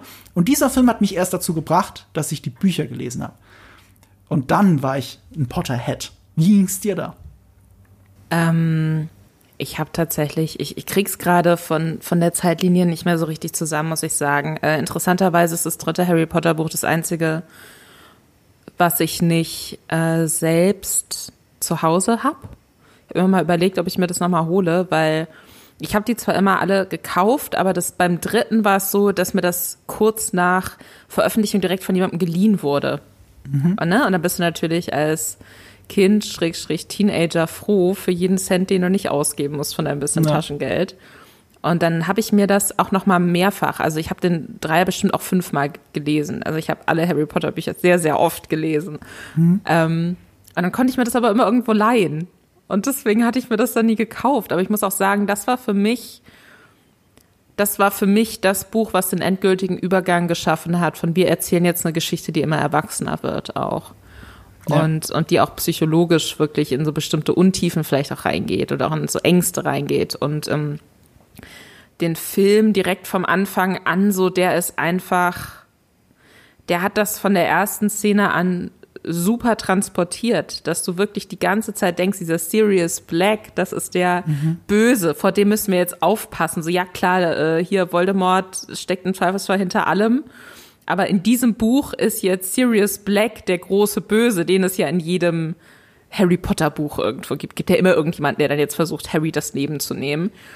Und wie das dann gekippt wird und wie das auch in dem, also ich liebe auch diese Szene ähm, dann in dieser heulenden Hütte, ja. So gegen Schluss, wo sich dann eben auch, wo Lupin noch dazu kommt und wo dann eben klar wird, so, ey, das, okay, das ist dein Patenonkel, so. Mhm. Und der hat versucht, dich zu beschützen. Und ich finde wirklich, ich mag den dritten Teil auch unfassbar gern. Ich muss sagen, ich mochte den vierten Teil auch, aber einfach, weil ich das von der Story her so spannend fand mit diesem trimagischen Turnier und so. Ja. Aber der dritte, der, den habe ich auf jeden Fall ganz tief in meinem Herzen so, weil der mhm. was Besonderes ist und weil da auch einfach eine Ambition mit durchgeschienen hat, um zu ja. sagen, das ist jetzt nicht einfach nur, wir drehen das ab, was schon als Buch funktioniert hat und dann holen wir uns dann nochmal ordentlich mhm. Cash mit rein, sondern wir wollen hier was Besonderes schaffen und wir wollen mhm. wirklich auch so die Möglichkeiten dieses anderen Mediums nutzen. Und das ist ja dann im späteren Film verloren gegangen. Und das ist auch das, was mich an der Fantastic Beasts-Reihe so wahnsinnig sauer macht, dass ich das Gefühl mhm. habe, ihr wollt mir jetzt hier einfach nur mit dem Namen Harry Potter Geld aus der Tasche ziehen. Aber darüber hinaus gebt ihr mir gar nichts. Das ist von ja. vorne bis hinten lieblos runtergedreht. So die Geschichte ist also ist so, da gibt es keinen tiefgreifenderen Gedanken. Es gibt nichts, was mir davon in Erinnerung bleibt. Das ist jetzt fast genau eine Woche her, dass ich den Film im Kino geguckt habe. Und ich bin so kurz panisch geworden vor unserer Aufnahme, weil ich mir dachte, oh Gott, ich habe alles vergessen, was in diesem Film passiert ist. Ich weiß, das hast du mir noch geschrieben und ich kann, ich kann das verstehen. Ich hatte die Angst auch. Ich hatte auch die Angst, dass ich wirklich zu viel vergesse. Jetzt langsam kommt alles wieder hoch. Äh, Im wörtlichen Sinne auch. ähm, David, David Yates, ich möchte noch ein Beispiel nennen, warum, was David Yates von Alfonso Cuaron unterscheidet. Ja. Wenn David Yates im Drehbuch sieht, okay, Szene XY, dann dreht er das stinknormal runter. Okay, ich brauche einen Establishing-Shot. Ganz weit weg, da steht eine Hütte, äh, da ist äh, Hogsmeade oder was auch immer. Dann geht er näher mit der Kamera rein, jemand macht was, jemand redet, fertig. Ähm, wenn Alfonso Cuaron einen Establishing-Shot macht von der Unterkunft, in der Harry Potter, Harry Potter zwischenzeitlich untergebracht ist, dann siehst du nicht das Gebäude von außen, sondern innen drin siehst du, wie eine Putzfrau von Raum zu Raum geht. Sie macht eine Tür auf. Ihr wird irgendwann ein Monster oder so schreit ihr entgegen, der Wind weht ihr um die Ohren, die Tür knallt wieder zu und sie geht ungerührt zum nächsten Raum weiter. Das steht meines Wissens nach nicht in den Büchern. Ich habe das dritte Buch nur einmal gelesen, obwohl ich es so toll finde. Aber es steht nicht drin. Mhm. Und Alfonso Cuaron macht das halt so. Oder wenn, ähm, wenn der Vater von Ron Harry erzählt von, ähm, äh, von seinem Onkel, äh, von seinem Onkel, von seinem Patenonkel, dann ist es in One-Shot gelöst. Und, und, und, und sie laufen in dieser, äh, auch wieder die gleiche Unterkunft, unten in dieser Kneipe. Sie laufen da an dieser Gaststätte rum und irgendwann ist dann auch im Bild, einfach im Vordergrund, glaube ich, so eine Säule und auf der Säule ist der schreiende Gary Oldman drauf. Das, das, das, so ziehst du jemanden in eine Welt rein. Ja. So erzählst du jemandem von dieser Welt, auch teilweise ohne dass was gesagt werden muss, weil du Gary Oldman im Vordergrund schreiend und bedrohlich siehst. Und, und erst im Laufe des Films kapierst du, der, der hat, der er ist nicht wütend und will Harry umbringen. Das gleiche Bild bedeutet, dass er Angst hat um sein Leben und was, sie, was ihm hier geschieht und was Harry geschehen könnte. So, dann funktioniert der Film auch beim zweiten und dritten Mal gucken noch mal besser. Das ist echte Regiekunst. Und was David Yates da macht, ist blöd runterfilmen. Es ist frustrierend und es ist frustrierend, dass sie ihn nicht austauschen. Und sie werden ihn auch nicht austauschen. Sie werden keinen Alfonso Cuaron Ja. oder äh, seine zwei Buddies sind Guillermo del Toro und ähm, äh, Iñárritu. Der, der, der hat, glaube ich, zwei Oscars sogar. Ähm, das sind seine Buddies, das ist so die Gruppe, das sind mächtige Regisseure äh, mit spanischsprachiger Herkunft, die völlig kreative Fantasy-Filme machen können. Und so jemanden werden sie niemals J.K. Rowling gegenüber sitzen, die ganz ignorant ihr Zeug runter, runtergedreht haben will, und zwar unverändert, genau so, wie es im Drehbuch steht. Das wird nicht passieren. Und das ist das große Hindernis. Und das ist aber auch so ein bisschen der Grund auch, warum ich mich dann auch, als ich die, die ersten beiden Filme eben nicht im Kino geguckt habe, sondern erst später zu Hause nachgeholt habe, wo ich mich dann auch nicht geärgert habe, dass ich die nicht im Kino gesehen habe.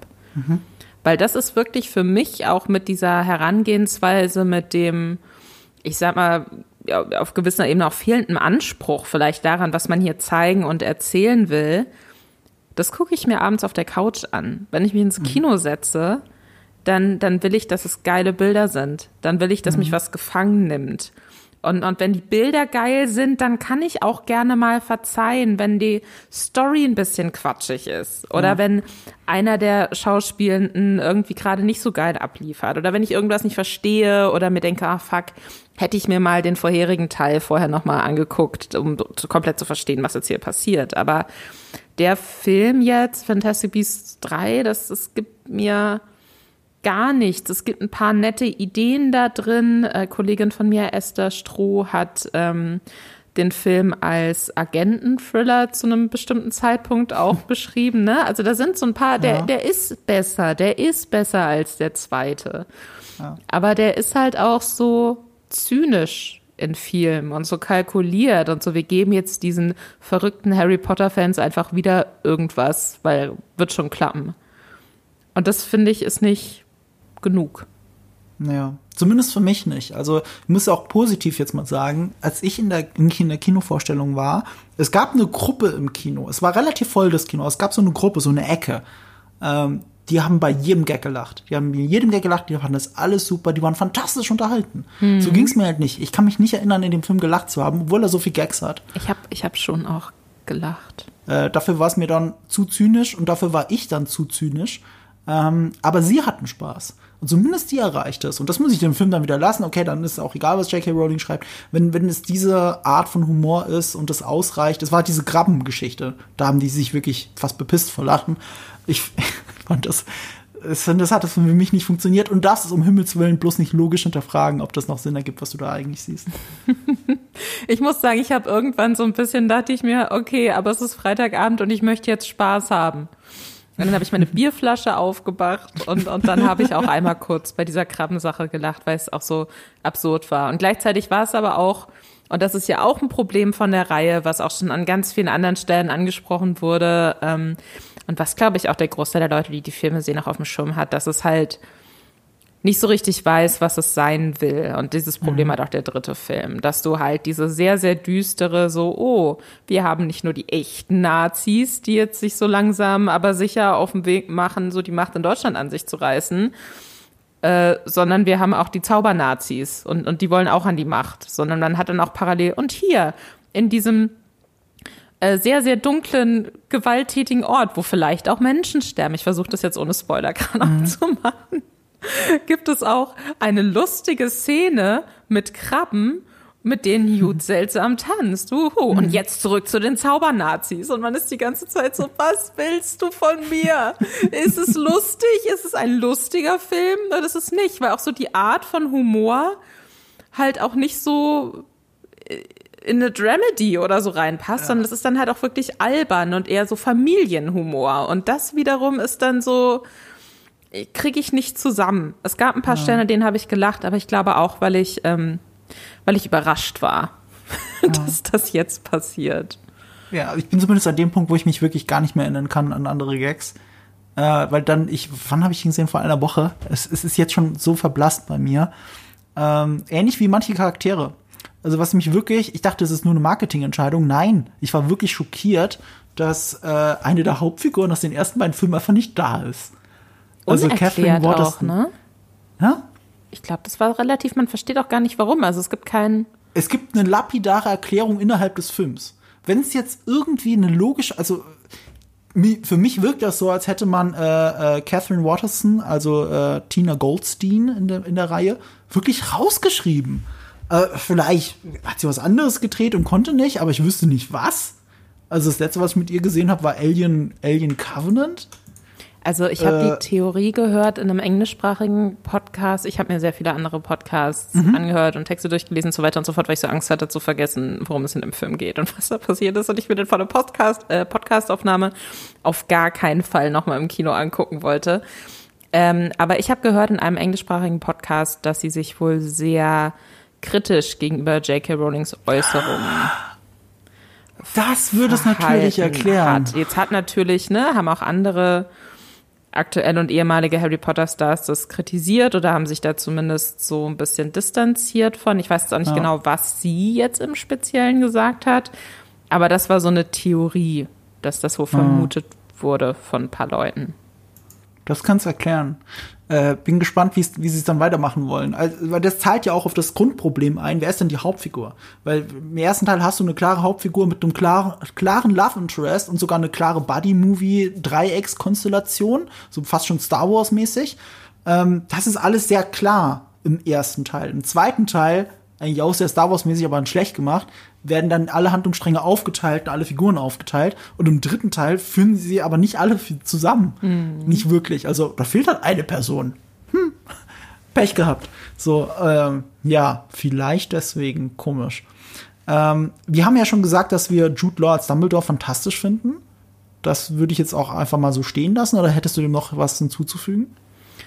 Ähm, ich möchte kurz ein bisschen Eigenwerbung machen, weil ich ja. schon, also ich habe für Movie Pilot einen Text geschrieben, der kommt jetzt auch übers äh, Osterwochenende oder bis Anfang kommender Woche kommt er auch online. Ähm, ich habe ja die Theorie einfach, dass äh, Dumbledore der ultimative Troll des Harry Potter Universums ist, so, weil er wirklich, also alles, was er tut, auch in den Original in der Originalreihe so, er gibt immer nur vage Antworten, er verarscht Leute immer. Er hat immer so ein bisschen so dieses so, hm, ja, mach das mal, ich ziehe mich zurück und lächle ein bisschen zu fisant. Und ich liebe es einfach, dass äh, Jude Law das eins zu eins so beibehält in diesem Film mhm. und auch irgendwie einerseits da, da reden wir bestimmt gleich mit Spoilern nochmal intensiver drüber, aber dass es halt so mehrere Szenen gibt, wo er halt Leute irgendwo hinschickt, als Teil von so einem größeren Plan und ihnen aber keinerlei Informationen zu geben scheint, was sie da tun sollen. Ja. Und deswegen gibt es so mehrere Szenen, wo man sich einfach nur so irritiert denkt, warum sagt denn jetzt niemand, äh,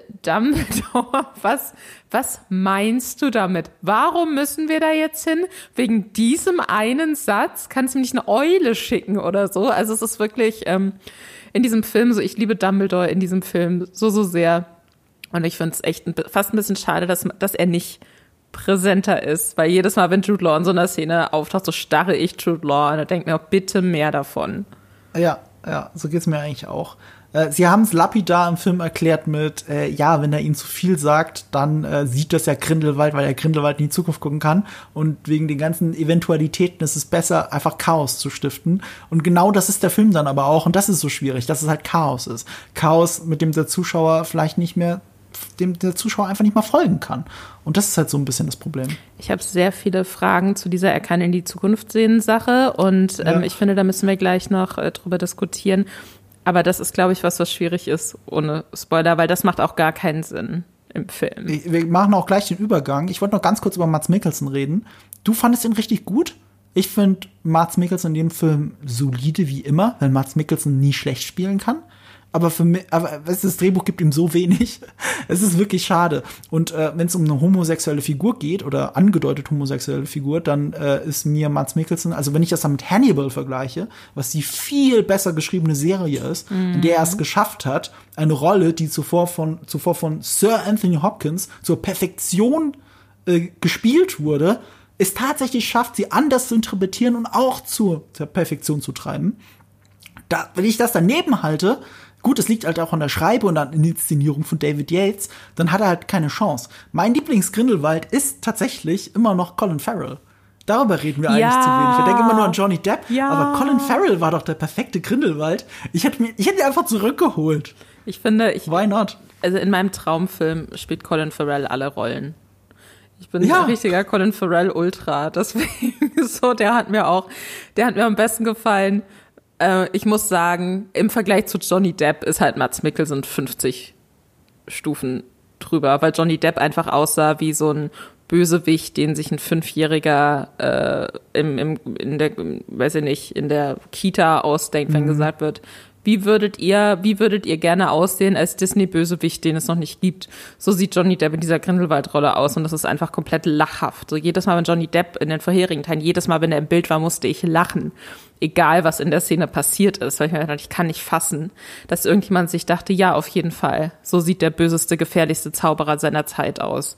Er, er sah sehr aus wie eine James Bond Karikatur. Ja. Also eine Karikatur von einem der James Bond Bösewichte, aber so aus dem Austin Powers Universum. Das fand ich halt auch sehr merkwürdig, auch mit den Augen und so. Das ist sehr banal, so nach dem Motto, hm, ein richtig böser Mensch muss ein körperliches Merkmal haben. Wie wär's, wenn er ein anderes Auge hat und Voldemort hat eine Nase zu wenig? Das wäre doch eine Idee. So, und manchmal sind das so diese kleinen Überlegungen von J.K. Rowling, die, äh, die, die, da, die, die durchblitzen lassen, wie, wie einfachen Gefilden sie eigentlich denkt bei sowas. Sie hat eine tolle Welt geschaffen, deswegen verzeihen wir ihr da so viel, mm. weil, weil wir wollen, wir wollen selber den Brief kriegen und nach Hogwarts. Oh, Glas 9 3 Viertel, Gleis 9 3 Viertel, wie geil, was für eine tolle Idee. Na, aber dann Voldemort einfach die Nase zu nehmen und äh, Johnny Depp ein anderes Auge zu verpassen, das ist halt, wow. Wirklich? Ich finde, das ist alles? Ich finde, was bei dieser Mats Mikkelsen-Sache jetzt halt einfach nochmal super wichtig auch ist, ist, äh, zum einen, finde ich, funktioniert der mit Jude Law zusammen ganz gut. Ich ja. finde schon, dass es da eine gewisse Chemie gibt im Rahmen des Möglichen, weil wir reden hier mhm. immer noch von einem Film, der einfach nicht gut geschrieben ist und nicht gut inszeniert ist. Mhm. Ähm, und vor allem glaube ich aber auch, ich könnte mir vorstellen, dass der heiße, jüngere Dumbledore Jude Law mal in einer Liebesbeziehung mit Mats Mikkelsen war, während ich mir nicht ja. vorstellen könnte, no offense to Johnny mhm. Depp, so, dass Dumbledore sich denkt, oh, der Typ sieht aus wie jemand aus dem Zirkus, der sein Kostüm nie aussieht. Mhm. Auf jeden Fall. Das, das ist der Mann, der mir auch Jahre später noch das Herz bricht, weil er jetzt mhm. Zauberhitler geworden ist. So sehe ich überhaupt nicht. Ich musste auch wirklich im Nachhinein habe ich so und ich hoffe so ein bisschen drauf. Ich wünsche mir, dass jemand auf YouTube ein Video hochlädt, wo er Johnny Depp einfach in die dramatischen Szenen reinschneidet, wo es so One-on-One Sachen zwischen äh, Dumbledore und Grindelwald gibt, jetzt in dem dritten Film einfach, dass dann, keine Ahnung, Dumbledore dramatisch seine Gefühle nochmal offenlegt und dann Schnitt und dann sitzt da einfach nur Johnny Depp mit seinem verrückten, das ist mein böser Gesichtsausdruck, Gesichtsausdruck und starrt ihn an. Das, äh, da habe ich richtig Bock drauf. Aber nee, ja. also es ist wirklich, ähm, ich meine, Mats Mikkelsen muss da auch nicht so viel tun. Es reicht in den meisten Szenen, dass er einfach bedeutungsschwanger in die Ferne starrt oder so seine mhm semi-überzeugenden äh, Sätze da abliefert, aber ich finde, es, es funktioniert deutlich besser mit ihm als im zweiten Teil. Und ich ja. finde, er hat eine irgendwie dann doch furchteinflößende Präsenz. Ja, das hat er, das hat er von Mats Mikkelsen, der muss nur da stehen und dann hat er diese Präsenz und von dieser Präsenz lebt er seit spätestens Casino Royale, dass man ihn genau deswegen ja, immer wieder in solchen voll. Rollen castet. Dann spielt er halt die Feuerwehr und rettet zur Not einen Film. Ähm, Eves Lieblingsbeispiel dafür ist ja auch immer äh, Doctor Strange 1, ähm, mhm. der auch Mads Mikkelsen zwar schrecklich verheizt ist, aber für die wenige Präsenz, die seine Figur hat in diesem Film, hat er halt diese Mads Mikkelsen Ausstrahlung und das macht vieles wieder wett, finde ich. Ähm, ich glaube trotzdem, dass diese Café-Szene, geiler gefilmt von David Yates und Colin Farrell und Jude, äh, Jude Law da sitzen, das hätte ich, das hätte ich gekauft. Da, da, da wäre was gegangen. Naja, es ist, wie es ist. Äh, wir müssen jetzt über eine andere Figur reden, was uns direkt zum Spoiler-Part führt. Von einem kontroversen Künstler zum nächsten kontroversen Künstler. Achtung, Spoiler. Wir müssen über Ezra Miller reden hm. und über seine Rolle des, wie wir ja jetzt seit dem zweiten Teil wissen, Aurelius Dumbledore. Was theoretisch der Titel von, den Titel von diesem Film erklären soll, denn das ist Dumbledores Geheimnis. Also erstens, gut, wer das ist, Aurelius Dumbledore wussten wir schon, also kein Geheimnis. Aber das wahre Geheimnis von dem Film ist eigentlich, dass er der Sohn von seinem Bruder ist ja, was denn sonst? Vielleicht noch ein jüngerer Bruder oder so, aber das war's dann auch schon. Es gab nicht so viele Möglichkeiten, wer Aurelius Dumbledore sein sollte und deswegen habe ich nicht verstanden, was so krass dran sein soll, dass das das Geheimnis ist, das sowieso offen ausgesprochen in der Mitte des Films äh, offen ausgesprochen wird. Also Vor crazy. Allem, es ist ja auch nicht Albus Dumbledores Geheimnis, ja, sondern Bruder Dumbledores Geheimnis. So, also da war ja. ich auch so okay, ja, anscheinend Ne? Und, und wie sie es dann aber auch nochmal machen, weil das wird ja dann erstmal so angedeutet, weil der, der Bruder von, von Dumbledore mit, ähm, mit äh, wie, wie heißt der? Credence? Äh, Credence? Der Name, ist, ist, ist der Name von dem Charakter nicht auch in jedem Film anders? Ist es nicht auch so ein Ding? Ach so, ja, Ezra Müllers Figur heißt erst Credence. Ja, genau. Und, und, die ganze Zeit auch im zweiten Teil und am Ende stellt sich heraus, er ist Aurelius Dumbledore und deswegen sei jetzt Aurelius. Äh, ich muss mir mal gerade irgendwas, wie der echte Bruder nochmal von Albus Dumbledore heißt. Ähm, auf jeden Fall. Auch was mit A? Ja, ja, auf jeden Fall. Das ist so wie bei den Kardashians, die haben alle denselben Anfangsbuchstaben. ja, genau. Ich muss nachschauen. Aber äh, den, den kennt man auch äh, aus der Serie Coupling, eine Kultserie von äh, äh aus den Aberforth heißt der Bruder. Aberforth, ja. Und das ist eigentlich ein sehr witziger Schauspieler, weil er quasi der, wie soll ich sagen, der Marshall, also wenn man Coupling, ich weiß nicht, kennst du Coupling? Das ist eine Kultserie, die es nur in sechs Staffeln mit ganz wenigen Folgen äh, aus England gab und sie ist das indirekte Vorbild für How I Met Your Mother. Und ich er ist glaub, da quasi. Ich habe mal reingeguckt. Ist aber schon länger her wie heißt denn der Schauspieler nochmal? Richard Coyle. Und Richard Coyle ist äh, quasi äh, Marshall aus How I Met Your Mother in dieser Serie. Der, der crazy Typ. Ich ja, finde den auch, ich, ich mag den auch wieder den Charakter spielen, muss ich sagen. Es gibt diese ja. eine Szene, wo ähm, Dumbledore dann irgendwie, ich sag jetzt einfach mal Dumbledore, wenn ich Albus Dumbledore meine, mhm. äh, äh Aberforth so gegenüber sitzt und auch irgendwas erzählt aus der gemeinsamen Kindheit und Aberforth ist irgendwann so, Albus, ich war auch da. Einfach, dass man mir sagt, Alter, jetzt hat er hier wieder seinen dramatischen Wagenmonolog, so Classic Dumbledore. Aber dass er ihn da auch so unterbricht, so ich fand die Dynamik ganz interessant. Aber ich hatte auch das Gefühl, dass der Film glaubt, dass alle total erschüttert und überrascht sein werden, wenn sich dann rausstellt, oh, Aberforth bekommt so Nachrichten im Spiegel aber äh, Credence bekommt auch Nachrichten im Spiegel und dann ist ja irgendwann so klar so, oh, okay, sie, sie unterhalten sich miteinander, da gibt es anscheinend eine Verbindung und dann so, ah ja, okay, es ist ein Sohn. Und dann hat, hatte ich wirklich kurz so das Gefühl, als würde, mich hätte sich gewundert, wenn plötzlich so Schnitt und alle Beteiligten am Film gucken einen so erwartungsvoll an. Haha, damit hättet ihr wohl nicht gerechnet. Aber es ist halt auch irgendwie so, I don't fucking care. Ich habe mich nicht mehr gefragt jetzt in diesem Film, in diesem Zusammenhang. Ähm, also da habe ich jetzt nicht nachgefragt. Ich fand das auch sehr seltsam dann weitererzählt und gelöst und es war irgendwie total egal, außer dass ähm, Aurelius Dumbledore dann am Schluss natürlich irgendwie, I guess, dazu beiträgt, dass dieser Zauber der äh, Dumbledore und Grindelwald davon abhält, sich gegenseitig anzugreifen, gebrochen wird. So habe ich es zumindest verstanden. Aber über das Ende reden wir bestimmt später nochmal. Das ist, das ist bestimmt, das ist eine gute Frage, weil wie Zauber funktionieren, muss J.K. Rowling ja immer an einem Ende nochmal erklären. Weil immer passiert was im Finale, im großen Zauberer-Battle und denkst du, warum ist es jetzt so passiert, wie es passiert ist? Und dann kommt die Szene danach, in der meistens Albus Dumbledore dem kleinen Harry oder Newt Scamander erzählt, was da eigentlich gerade passiert ist, was Ja. kein gutes Writing ist, weder in den Büchern noch in den Filmen. Ähm, nur wie gesagt, den Büchern verzeiht man halt gerne viel. Und bei den Filmen fällt es dann am Ende doch sehr auf, weil ein guter Film nimmt zum Beispiel zurück in die Zukunft. Hat eine super komplexe Zeitreisegeschichte, mit der bestimmte Auswirkungen der Vergangenheit Auswirkungen auf die Zukunft haben. Ähm, und der Zuschauer weiß zu jeder Sekunde in diesem Film, warum etwas passiert. Warum auf einmal die Hand leicht unsichtbar wird und so weiter. Wir wissen das die ganze Zeit, weil der Film das so gut erklärt. Und in den Harry Potter Romanen und Filmen muss am Ende immer Albus Dumbledore dem dummen Kind erzählen, was gerade passiert ist.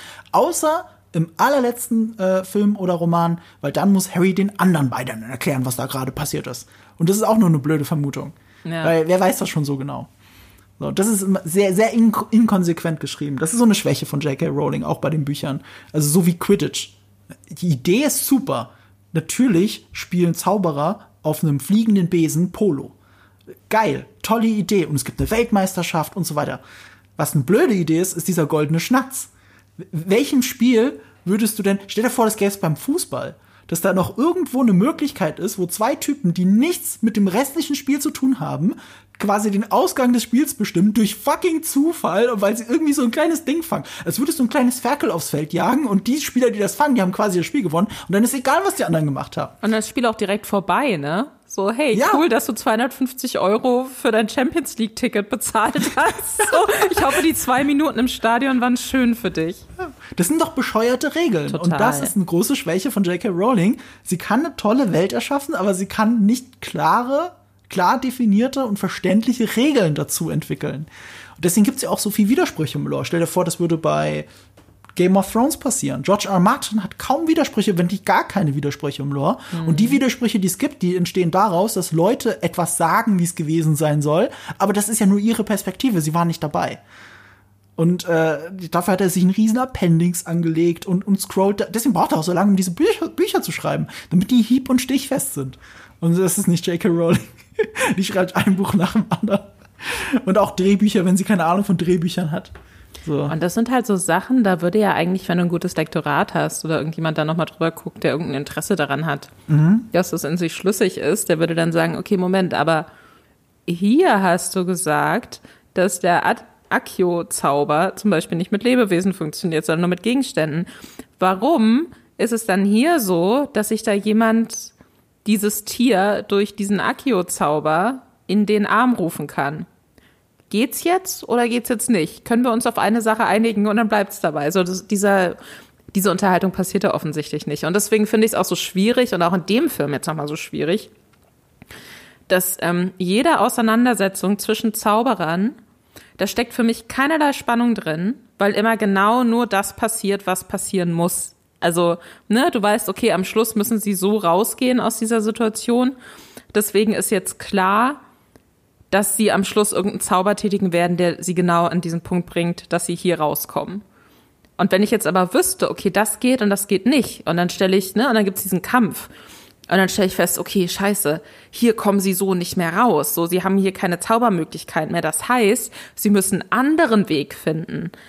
Dann bin ich gespannt, weil ich mir denke, okay, keine Ahnung, vielleicht probieren sie es dann mit Nahkampf ohne Zauberstab oder so, ne? Aber also so, so, es ist irgendwie, man weiß am Schluss immer so, ja, natürlich ist es jetzt passiert, noch nie davon gehört, werde ich danach auch nie wieder hören. Danach werden Zauber wieder komplett anders funktionieren, aber in dieser Situation musste der Zauber genauso funktionieren, weil am Schluss mussten sie so aus dieser Szene rausgehen. An einer Stelle versuchen sie das ja grob. Und zwar, indem sie Newt Scamander den Zauberstab abnehmen und ihn dann in dieses Gefängnis schicken. So, und Ja. deswegen muss er ja mit diesem Graben diesen Quatsch machen, weil er auf einmal seinen Zauberstab nicht mehr hat, der ja alles lösen könnte. Und ich hatte aber eher das Gefühl, das ist nicht eine dramaturgische Entscheidung, sondern das ist eine Entscheidung, um uns zu zeigen, ach ja, Newt Scamander, der kann ja irgendwas. Was kann der? Ah, der, der hat Ahnung von Tieren. Ja. Wie könnten wir das einbauen, zu zeigen, dass er Ahnung von Tieren hat und dass es die Geschichte weiterbringt? So, das ist, das ist keine dramaturgische Entscheidung, sondern ein Ausrufezeichen, um uns nochmal dran zu erinnern, wer die eigentliche Hauptfigur sein soll und was sie so Tolles kann. Bei Harry Potter ist es ja immer, ja, du bist halt auserwählt, das kannst du Tolles. So, das ist dann immer ein bisschen problematisch. Zum Glück demaskiert das dann die Reihe nach und nach. Ja. Ne, der Auserwählte zu sein oder der mutmaßlich Auserwählte zu sein, reicht nicht. Ähm, und den Weg haben sie hier noch nicht geschafft. Aber um auf Ezra Millers Figur zurückzukommen, es hat halt komische, echte Implikationen, weil Ezra Miller wurde ja, ich glaube, vor anderthalb Wochen festgenommen. Also pünktlich zum Kinostart in Hawaii, äh, weil Ezra Miller da mehrere Leute belästigt haben soll, Gewalt angedroht haben soll, beklaut haben soll, alles Mögliche, sehr, sehr wirr, wurde dann festgenommen. Und angeblich, ist aber nur ein Gerücht, hat Warner Brothers dann in einem äh, Notfallmeeting beschlossen, dass nach The Flash, äh, Ezra Millers Film äh, im DC Extended Universe als Flash, ähm, dass das sein letztes Projekt mit Warner Brothers sein würde. Und damit wäre er komplett raus, auch aus Fantastische Tierwesen, weil das ja von Warner Brothers ist. Witzigerweise oder zufälligerweise passt es sogar einigermaßen mit dem Ende von diesem Film zusammen, weil er ja quasi sterbend weggetragen wird. Wo aber dann auch gar nicht mehr neu aufgemacht wird, warum das jetzt passiert. Das ist ja dann irgendwie, also ja, Ja, stimmt. Du hast recht. Es wird eigentlich nicht wirklich erklärt. Also, wir können es uns denken, weil er so eine instabile Kreatur ist, in Anführungsstrichen. Also, äh, Aurelius Dumbledore wegen seiner Herkunft als, wie heißt das Ding nochmal? Ich will immer Horcrux sagen, aber das ist natürlich verkehrt. irgendein anderes ausgedachtes Wort. Aber im Endeffekt Ähm. Ja, ja. läuft es ja darauf hinaus, er hat so Special-Fähigkeiten und Menschen, die diese Special-Fähigkeiten haben, werden nicht so alt eigentlich und er ist eh Mhm. schon sehr, sehr, sehr viel älter, als, ähm, als man gedacht hätte, dass er alt wird. Und anscheinend ging es ihm trotzdem die ganze Zeit noch relativ gut, aber jetzt am gegen Ende des Films sind plötzlich so, ach so, nee, stimmt, der hatte ja was und jetzt sieht er aus, als würde er sterben. Jetzt ist er Damit- blass. Ja, ja. Jetzt auf einmal blass und jetzt sieht er aus wie Anakin Skywalker. Oder Snape damit auch ein bisschen. Ich finde, der Ja, sah die ganze stimmt. Zeit aus wie ein junger Snape in dem Film. Irgendwie schon. Ja, ist auf jeden Fall schade, weil Ezra Miller ist, ist ein toller Schauspieler, aber ja, offensichtlich privat schwierig. Ich habe ihn noch. Nee, ich, das ist ein Spoiler. Ich kann gar nicht sagen, wo ich ihn das letzte Mal sehr gefeiert habe, wo man ihn gesehen hat, weil das ja unerwartet war. Ähm, ich find's schade, ich hoffe, das regelt sich alles irgendwie. Also auch privat für ihn. Also Ja. unabhängig von Filmen. Naja, aber ja, Aurelius Dumbledore, dramaturgisch gesehen, eigentlich komplett unwichtig für diesen Film. Weil wenn du ihn jetzt einfach komplett rausgeschrieben hättest, es ist egal, äh, dass er der, der, der Sohn von Aberforth ist. Aberforth ist ja auch egal, der hat drei Szenen in diesem Ja. ganz gesamten Film. Das spielt überhaupt gar keine Rolle. Es spielt für das Ende auch keine Rolle, weil seine, da, seine Existenz, dass er anwesend ist, spielt keine Rolle. Das ist völlig wurscht. Es geht um Dumbledore und Grindelwald. Und selbst wenn es irgendwo mit reingeschrieben ist, er müsste, du hast ja selber auch nur gemutmaßt, weil ich hab's auch nicht mehr kapiert, musste er da sein, damit dieser Zauber gebrochen wird oder nicht? Keine Ahnung, aber das ist Zaubererkram. Das ist, erklärt eh Albus Dumbledore in der nächsten Szene. Es ist nicht wichtig, dass er da ist. Und das ist ja das Problematische. Angeblich bauen diese anderen beiden Filme hier was auf, was da, was uns da hinführen soll. Aber Aurelius Dumbledore spielt eigentlich gar keine Rolle. Und am Ende ist Grindelwald genau an dem Punkt, wo am Ende vom zweiten Teil auch war. Er ist auf der Flucht und die ganze Zaubererwelt hasst ihn. Ja, nichts, hat, nichts ist passiert. Sind wir jetzt an einem Punkt, wo wir über diese komplett wahnsinnige Art und Weise sprechen können, wie in der Zauberwelt anscheinend die wichtigste Wahl von Ja. allen entschieden wird? Unbedingt. Das hat mich nämlich, das, ich habe so lange gebraucht, um das zu verstehen. Und vielleicht habe ich, in, habe ich einen Nebensatz überhört oder so zu Beginn. Aber wir sehen relativ am Anfang vom Film Newt, wie er mit so einer Art riesigem magischen Reh abhängt, was Junge bekommt. Und dann tauchen Aurelius und seine Hitlerfreunde auf und ähm, töten die Mutter des magischen Rehs äh, und nehmen das kleine magische Reh mit. Und man denkt die ganze Zeit, okay, es, es muss eine Bewandtnis geben, es ist irgendwie wichtig. Dann erfährt man kurz darauf, dass, ähm, dass dieses äh, Reh quasi die Fähigkeit hat, zu sehen, ob eine Seele rein ist. Und das bringt uns dann direkt irgendwann später zu dem Punkt, dass äh, Wahlen in der Zauberwelt dadurch entschieden werden, dass es zwar Leute gibt, die sich zur Wahl aufstellen lassen können und dann offenkundig auch Wahlkampf machen, dass es aber keine Abstimmung gibt, sondern dass, äh, oder so habe ich das zumindest verstanden. Abstimmung per Akklamation. Also es reicht, wenn, wenn gefühlt mehr Leute klatschen oder die Hände heben. Aber das war an keinem öffentlichen Ort. Da haben ja auch so viele zugeguckt, die waren zugeschaltet. Richtig. So, woher weiß Richtig. man denn, wer jetzt für wen klatscht? Es wurden ja auch nicht verschiedene Namen so laut und dann so, ah, wir messen es nochmal oder so. Es war komplett wahnsinnig. Ja. It's und dann, magic. Und dann setzt man da irgendwie so dieses Reh hin vor die Kandidierenden und die Person, zu der das Reh läuft, die hat dann ein reines Herz und alle glauben das, auch wenn es zu, Damm, äh, zu Grindelwald läuft, weil der das vorher manipuliert und verzaubert hat, von dem ja etabliert ist, was man auch gesehen hat, dass er Menschen tötet und was sein Plan ist. So, und alle so, ach, aber das Reh hat gesagt, der hat ein reines Herz, was sehr, sehr selten vorkommt. Kaum jemand hat ein reines Herz. Ja. Dann, dann, äh, ja, dann, dann klatschen wir jetzt. Ne? Ja. Dann ist das jetzt. Wenn das der wichtigste Faktor ist, warum entscheiden sie nicht alles damit? Wird, äh, wurde dann Dumbledore so auch zum Vorsprecher der Schule? Was ist mit den ganzen anderen Zaubereiministern? Das haben wir ja auch schon gesehen zur Genüge. Jedes Land hat seinen eigenen Premierminister, wenn man so möchte. Der wird ja nicht so gewählt diese Tiere werden ja auch nur voll selten geboren. Das ist doch auch so ein Plotpoint. Ja dass es so äh, nur ganz, ganz selten noch zu solchen Geburten kommt und die Tiere sind so wertvoll, wo ich mir denke, wartet man dann so lange mit der nächsten Wahl, bis dann zufällig mal wieder so ein Tier geboren wird, was man dann ja auch noch mitbekommen muss, außer alle diese Tiere leben in Gefangenschaft und werden 24-7 überwacht. Es sind, da schließen sich so viele Fragen an und das ist so das Kernding von diesem ganzen Film. Grindelwald hat einen Weg gefunden, wie er unkompliziert zur Macht kommt. Er lässt sich aufstellen und dann manipuliert er die Wahl, indem er vorher seine Finger an dieses Tier bekommt und dann wird er gewählt und dann hat er Macht und dann steht ihm der Weg frei.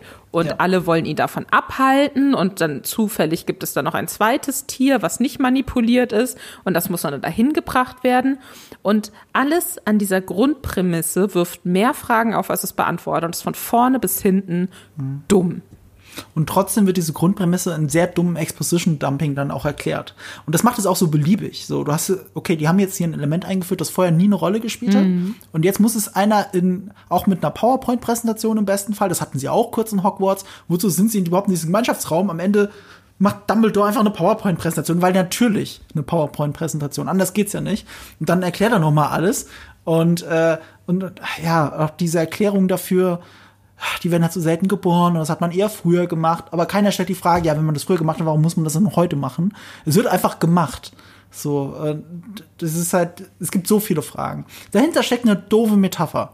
Und ich sage jetzt bewusst doofe Metapher, glaube ich zumindest. Ähm, weil wie ist Hitler an die Macht gekommen?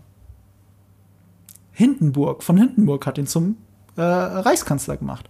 Hitler ist ja nicht mit einer Mehrheit in Deutschland an die Macht gekommen.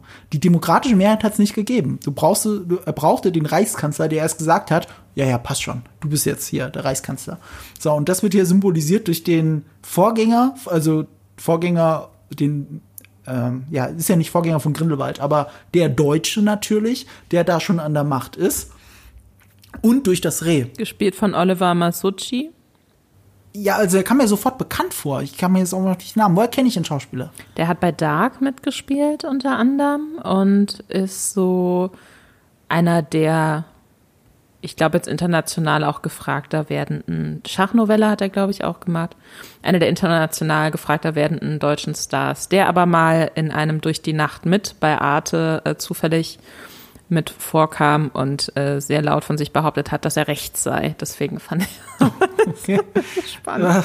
Mal gucken, ob der im nächsten Film noch dabei ist. Perfekt gecastet. Wie, wie, wie wir wissen, hält das ja J.K. Rowling nicht auf, ihn dann. Aber, aber, aber das Ding ist, ähm, ich, ich habe nie Dark gesehen, tatsächlich. Ich gehöre immer noch zu den wenigen Menschen in Deutschland, die anscheinend nicht Dark gesehen haben. Und da das eine der erfolgreichsten Netflix-Serien weltweit ist, bin ich auch einer der ganz, ganz wenigen. Deswegen äh, habe ich ihn nicht sofort erkannt.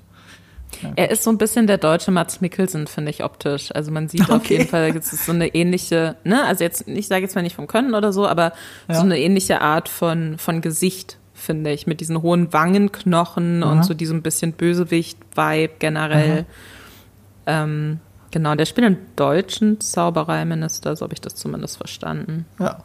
Im zweiten Teil war ja auch ein deutscher äh, ein, ein, äh, Minister oder ein, ein Aurora. Ich glaube, ein deutscher Aurora, auch ein deutscher Schauspieler, wenn ich mich nicht täusche. ähm, komme auch nicht auf den Namen, aber ich schwöre bei Gott, ich habe den schon irgendwo in Derek oder der Alte oder irgendwas gesehen, weil das sind ja immer die gleichen Schauspieler, die immer in verschiedenen Rollen immer und immer wiederkehren, wie ein Theaterstück. Und ich schwöre bei Gott, ich habe den da gesehen. Ich bin mir nicht sicher. Naja, aber das fand ich ja, also das ist ja eh so ein Ding, was, was, äh, um mal was Positives wieder zu nennen, zum Harry Potter Filmuniversum. Das Casting ist relativ on point meistens. Mhm. Also wir haben jetzt viel über Johnny Depp gejammert, aber Casting-Entscheidungen, was Warner Brothers da macht, ist eigentlich großartig. Production Value ist auch ziemlich gut. Gerade dafür, dass es mehrheitlich immer eine englische Produktion ist. Und Englisch ist nicht gleich Hollywood. Aber dadurch, dass es Warner Brothers ist, ist ja doch irgendwie alles Hollywood. Ähm, und das machen sie immer ganz toll. Was mich wirklich verwundert hat, ist die Musik. Die ist immerhin von James Newton Howard. Und James Newton Howard hat äh, ja auch ähm, äh, Dings geschrieben, äh, The Dark Knight zusammen mit Hans Zimmer, äh, The äh, Batman Begins geschrieben mit Hans Zimmer. Und ich finde, die Musik war hier besonders austauschbar. In Fantastische Tierwesen, wo sie zu finden sind, fand ich sie noch ganz charmant. Aber jetzt gerade bei diesem Film habe ich teilweise gedacht, so als hätten sie Stock-Footage, also irgendwie kaufbare Musik von Epidemic Sound oder so drunter gelegt. Das war so beliebig und hat so wenig noch von der John Williams Magie aus den ersten beiden Filmen, was glaube ich nur die John Williams gemacht hat. Aber alles, was an Musik danach entstanden ist, ist ja immer davon geprägt gewesen, aber so, so wenig wie in diesen äh, drei Filmen mittlerweile, Fantastische Tierwesen, so wenig John Williams war da lange nicht drin. Ich habe überhaupt gar keine Erinnerung an die Musik, was dein Punkt unterstreicht, glaube ich. Ja. Also ich habe Ja. wirklich, äh, da habe ich gar kein Gefühl zu. Ja, viel zu so vielem in diesem Film. äh, ich, ich muss überlegen, was könnte man noch, über was kann man noch reden? Also zwei Sachen hätte ich da noch. Ich zwar hätte das auch eine noch ist was der finale Positives. Ich hätte auch noch mal was Ah, okay. Positives. Also was ich wirklich mag, und den habe ich vorhin schon angesprochen, ich mag wirklich den Charakter von Jacob. So ein bisschen als auch so trottelig und immer so ein bisschen überfordert, Ja, aber halt so der herzensgute Typ, der sich die ganze Zeit fragt, warum er jetzt irgendwie zum Tag-Team auch Mhm. gehört, was Grindelwald ausschalten soll, was generell eine Frage ist, die man dem Film stellen kann. Ja. Kennt Dumbledore keine fähigeren Leute als ein Zoowärter, ähm, zwei Regierungsangestellte und äh, den besten Menschenkumpel vom Zoowärter. Das, das ist das Team. Das ist das Team, das Zauberhitler ausschalten soll. Alles klar. Ähm, aber den finde ich, ich finde, der macht mir richtig Spaß. Der kriegt ja dann auch irgendwie, Dumbledore macht wieder das Ding, was er immer macht, dass er Leuten einfach irgendwas in die Hand drückt und sie dann selbst rausfinden müssen, wofür das gut ist. Und ähm, Jacob kriegt so einen ähm, Zauberstab, weil er dann auch auf so einem Dinner mit eingeladen ist. Ähm, und, äh, und er findet sich halt so richtig cool damit irgendwie. Und dann äh, kommt zu so einer Situation, wo sie da entkommen müssen und die Hexe, mit der er dann da ist, ähm, quasi bewegt ihn so, als würde er jetzt zaubern und zaubert aber eigentlich für ihn. Und dann wird er danach so als Terrorist bei diesem Dinner dann auch in der Zeitung und so und er ist so stolz. Und er ist so stolz drauf, dass er so als der gefährliche große Zauberer gesehen wird. Und ich glaube, da habe ich gedacht. Auch das war eine Stelle, das, das mochte ich einfach so. Ich gucke dem gerne zu. Ich verstehe, was der will. Ich finde den sympathisch. Der hat mir, der hat mir gut gefallen in dem Film, muss ich sagen. Ja, denn, denn Vogler ist der Darsteller und er holt wirklich das meiste noch aus diesem ganzen äh, Franchise raus. Ich glaube, das ist auch ein guter Beweis dafür, dass sie wirklich immer nur von Film zu Film denken. Weil der erste Film erzählt mir doch eigentlich, dass er wieder rausgeschrieben worden ist, weil er ja wieder alles vergisst, was passiert ist. Und sie haben halt nach dem ersten Film festgestellt, Moment mal, die beliebteste Figur in diesem Wizarding World Film ist ausgerechnet der eine Typ, der kein Wizard ist. Wir müssen ihn wieder zurückholen. Also den Call haben sie zum Glück gemacht, weil er rettet sehr viel. Ich kann mich an fast nichts mehr erinnern, was er im zweiten Film gemacht hat. Nur an die eine Sache, die mich halt unendlich geärgert hat im zweiten Film, dass seine äh, äh, äh, jetzt Frau ähm, sich Queenie. zu ähm, ja Queenie Queenie, dass die sich zu ähm, Grindelwald bekennt. Ich habe diese Entscheidung nie verstanden, weil es ja immer gegen ihn ging. Das ist ja wirklich forciert, wie es nur geht. Die Idee ist interessant, aber sie haben es halt nicht geschafft, es mir zu verklickern, dass ich es glaube, dass das irgendwie logisch ist, dass sie das macht und warum sie es macht plötzlich. Und äh, wenigstens das hat der Film, dass er sie wieder zusammenführt. Nichtsdestotrotz ist es eine ziemlich creepige Beziehung zwischen den beiden, gerade nach dem dritten Film. War, ja, war nicht die Sache auch irgendwie, war das nicht im zweiten, dass sie ihn verzaubern wollte, damit er sie heiratet oder so. Und der wollte eigentlich gar nicht. Gab es nicht so einen super übergriffigen Ja. Date-Rape-mäßigen Plot auch noch, wo dann so getan wurde, als wäre das süß? Ja, so ähnlich wie in Wonder Woman 1984, aber das habe ich verdrängt. Ähm, ich habe das jetzt auch irgendwo noch mal gelesen, dass, äh, dass, dass, dass Queenie doch die Date-Rape-Person ist. Und dann ist mir kurz noch mal gekommen, stimmt, war da nicht irgendwas im zweiten Teil? Das macht es ja auch so creepy. Und äh, wow. ich meine, wenn man das im Hinterkopf hat und dass sie dann heiraten, uh, uh. Vor allem, es wird ja jetzt auch in diesem dritten Teil nicht so richtig aufgelöst. Wann hat sie denn jetzt irgendwie auch Zweifel bekommen an Grindelwald? Wann ist das denn passiert, dass sie sich plötzlich so ein bisschen von ihm distanziert oder doch nicht mehr so ganz vorne mit dabei ist? Es, es gibt immer mal so Andeutungen, aber so richtig für mich auch nachvollziehbar oder auch emotional, also wird das nicht erzählt. Das Nachvollziehbare ist der gute Punkt. Ähm, es wird zwar schon gezeigt, dass sie immer mehr an ihm zweifelt und dass es auch una ihr unangenehmer wird, in der Präsenz von Grindelwald zu sein. Was aber nicht erzählt wird, ist, wie ihre ach so rationalen Gründe, sich zu Grindelwald zu bekennen, plötzlich nichtig sind. Ich bin auch nicht sicher, dass ich ihre Gründe verstanden habe, weil ich habe den zweiten Film nur einmal gesehen. Ich habe versucht, noch mal nachzulesen. Und äh, ich habe in jeder Zusammenfassung auch nur gelesen, ja, und dann geht sie zu Grindelwald. So, keiner hat dazu geschrieben, warum. Ich glaube, die wenigsten Menschen verstehen das, warum das so ist. Ich glaube, es gab einfach keinen, es war nur so, haha, Story-Twist, dachte sich der Film und dachte sich dann, dass wir, wir gucken dann mal, vielleicht ist uns bis zum nächsten Film dann eingefallen, wie wir das begründen. Da dachten sie sich, ach, war es so wichtig? Nee. Und dann wurde das nie so richtig aufgeklärt. Ja, das ist auch so eine Schwäche von J.K. Rowling, dass sie auf Teufel komm raus immer einen Twist drin haben muss. Und äh, deswegen war mir zum Beispiel nach dem Lesen vom Halbblutprinz sofort klar, dass Sirius Black nicht böse ist. Weil Sirius Black, äh, es gab keine Wendung in diesem Buch. Es gab einfach keine Meinst du Wendung. Snape? Äh, Snape, Sirius Black. Ähm, dass Snape nicht böse ist, äh, weil es gar eine Wendung gab. Dass, dass Snape Dumbledore umbringt, war ja ab der allerersten Szene des Buchs ja klar, weil er das versprechen musste, dass er das macht.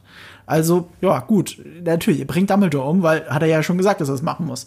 Das ist keine Wendung. So, Ja. dass jemand stirbt. Und das ist ja auch nichts Ungewöhnliches in Harry Potter, dass jemand stirbt. Das ist nicht die Wendung. Die Wendung ist immer davor. Und es gab keine. Es gab keine Wendung in der Halbblutprinz. Und ich weiß noch damals, das war in der Ära, das war für mich eine Prä-Internet-Ära, da habe ich wenig im Internet getan, wenn es das überhaupt schon gab. Und ich bin zu jedem gerannt und habe gesagt, Snape ist gar nicht böse. Das wird sich noch herausstellen. Alles im nächsten Buch. Und alle so, ja, ja, spinn du nur weiter. So, es gab bestimmt genug Leute, die das auch gedacht haben. Aber ich war mir sowas von sicher, weil J.K. Rowling immer, immer, immer so einen blöden Twist einbauen muss. Mal ist er gut und mal ist er super konstruiert. Und, äh, und hier war einfach keiner. Ich glaube, das war die Brücke zum nächsten Film, wo das dann tatsächlich der Twist war. Voll. Hast du denn jetzt im, weil ich gerade überlege, nachdem du das gesagt hast, was ist denn der Twist am Ende von äh, fabelhafte Tierwesen? Fabelhafte Äh, Tierwesen? Fabelhafte Welt der Amelie. ähm, das fabelhafte Welt des wirklich, dieser. Film tötet mich. So mein Äh, Gehirn, äh. so, das ist alles, das ist so heiß gelaufen. Ich bin einfach seit einer Woche wütend. Der, der Twist war das Credence, dass äh, dieser, ich weiß nicht, den Namen Aber das des war ja in der Mitte mehr. schon und das war ja auch nicht so, sondern das Naja, war. also es, es war schon, es war so gemeint, weil das Kind, man dachte die ganze Zeit, das kleine Kind ist es, aber er war's. Also der dieses Ding in sich trägt. Da war noch ein kleines Kind, wenn du dich erinnerst. ja, aber das war ja im zweiten Teil. Nee, im ersten Teil. Im ersten Teil äh, Credence äh, mit seiner, war das seine Ziehschwester? Er war ja in diesem Waisenhaus. Ja. Und man denkt die ganze Zeit, und es wird so zumindest gezeigt, dass das Kind dieser, ich würde jetzt gerne wissen, wie das nochmal heißt. Egal. Äh, dass das Kind dieses Wesen ist und all diese bösen Sachen macht. Und dann stellt sich heraus, nee, Credence war das die ganze Zeit. Das ist der große Twist. Ob der jetzt so groß ist, sei mal Aber ich meine, dahingestellt. im, aber ich das- meine im dritten, im dritten Film jetzt. Ach so, im dritten? Ja, was ja, war das, da das fragen wir uns ja die ganze Also, das fragen wir uns ja die ganze Zeit wegen Aurelius Dumbledore. Wenn das der Twist sein soll, das passiert ja schon in der Mitte. Äh, es gibt, es gibt so, äh, in der einen, wie soll ich sagen, im Endkampf, wenn du so willst, einen Twist, weil äh, der Koffer ist nicht die ganze Zeit, wie du denkst, bei Newt Scamander. Ja, aber niemand aber dachte, dass er bei Newt Scamander ist, oder? Das war doch, also. Der, der Film arbeitet darauf hin, weil ganz am Anfang äh, soll, äh, sagt Dumbledore, äh, Dumbledore noch zu äh, Newt, er soll nicht diesen Koffer nehmen, sondern den anderen nehmen. Oder Folklore äh, soll Er sagt es zu nehmen. Jacob. Damit Jacob, ne? Newt dann Ja, denkt, genau. ah, das ist der Koffer, wo Genau. er Und, und dann geht der Film hin und eliminiert alle Koffer, so dass nur noch der von Newt Scamander übrig ist. Und deswegen sollst du denken, oh, das ist jetzt der Koffer. Aber ganz ehrlich, wie du sagst, ich habe auch im Kino gesessen und gedacht, das ist er halt nicht. Die andere gab's auch noch. Sie hat ja auch gesagt, ein halbes Dutzend äh, äh, Koffer und es waren zu wenig Der, Koffer. der richtige Koffer war gar nicht da. Der Ja. stand überhaupt nicht zur Auswahl. genau. Weil da waren nur fünf. Also das war so ein bisschen, das, deswegen dachte ich mir schon so, nee, also sein Ja. Koffer wird das nicht gewesen sein. Ähm, das ist dann auch so, ne, diese Auflösung dann von diesem, Mhm. niemand äh, darf alles wissen, womit ja dann immer irgendwie in dem Film auch so erklärt wird, warum niemand überhaupt irgendetwas weiß und man auch als zuschauende Person keine Ahnung hat, was zur Hölle hier gerade Richtig. passiert, so.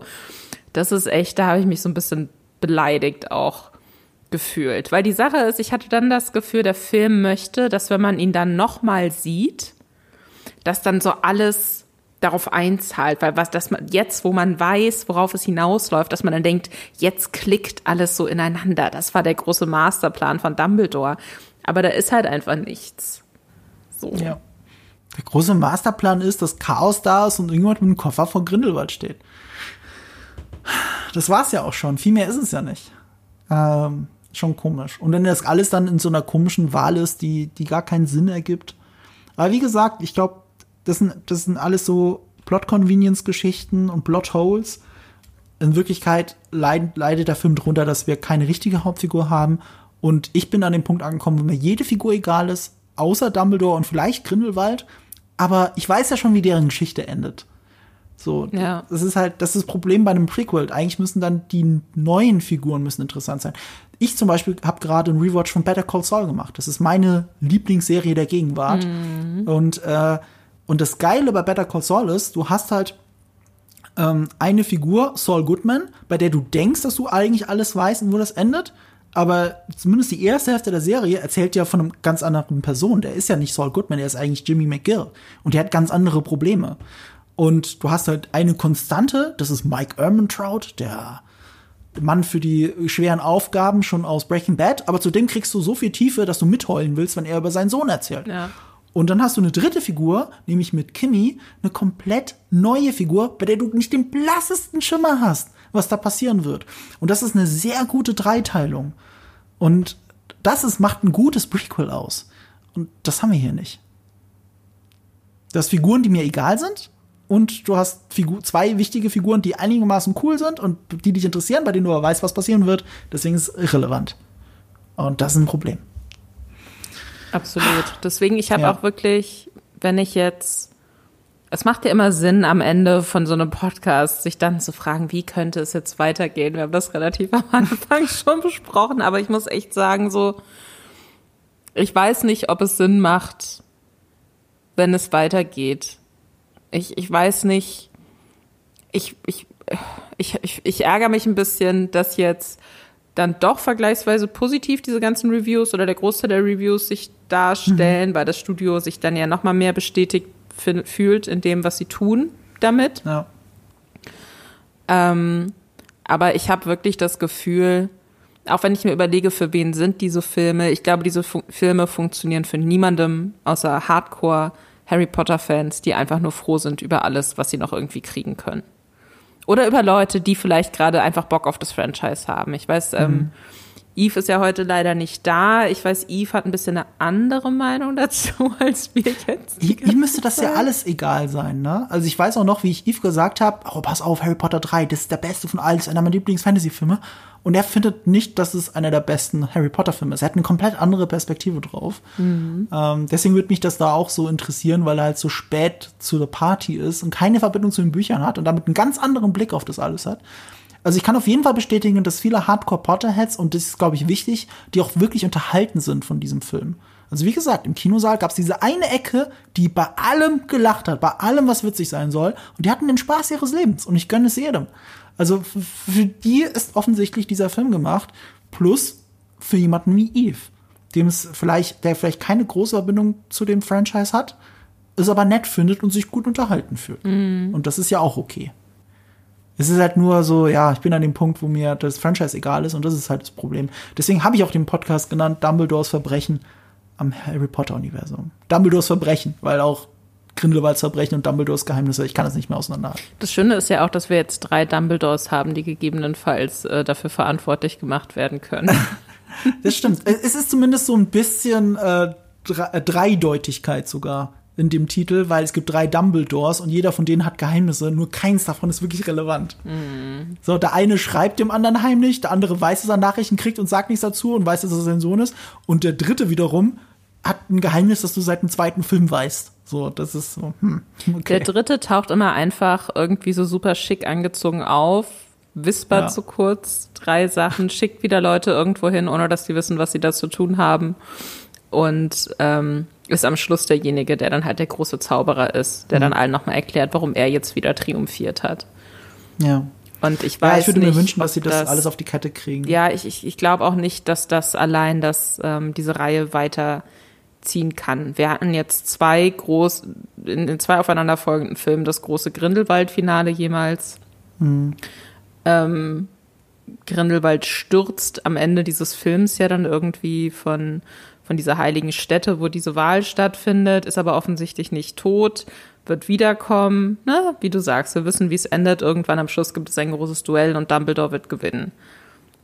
Aber sie müssen sich, wenn sie noch zwei Filme brauchen, um zu diesem großen Duell zu kommen, dann müssen sie sich überlegen, was sie bis dahin erzählen wollen. Und äh, ich habe sehr, sehr wenig Hoffnung, dass ihnen da irgendwas Spannendes zu einfallen wird.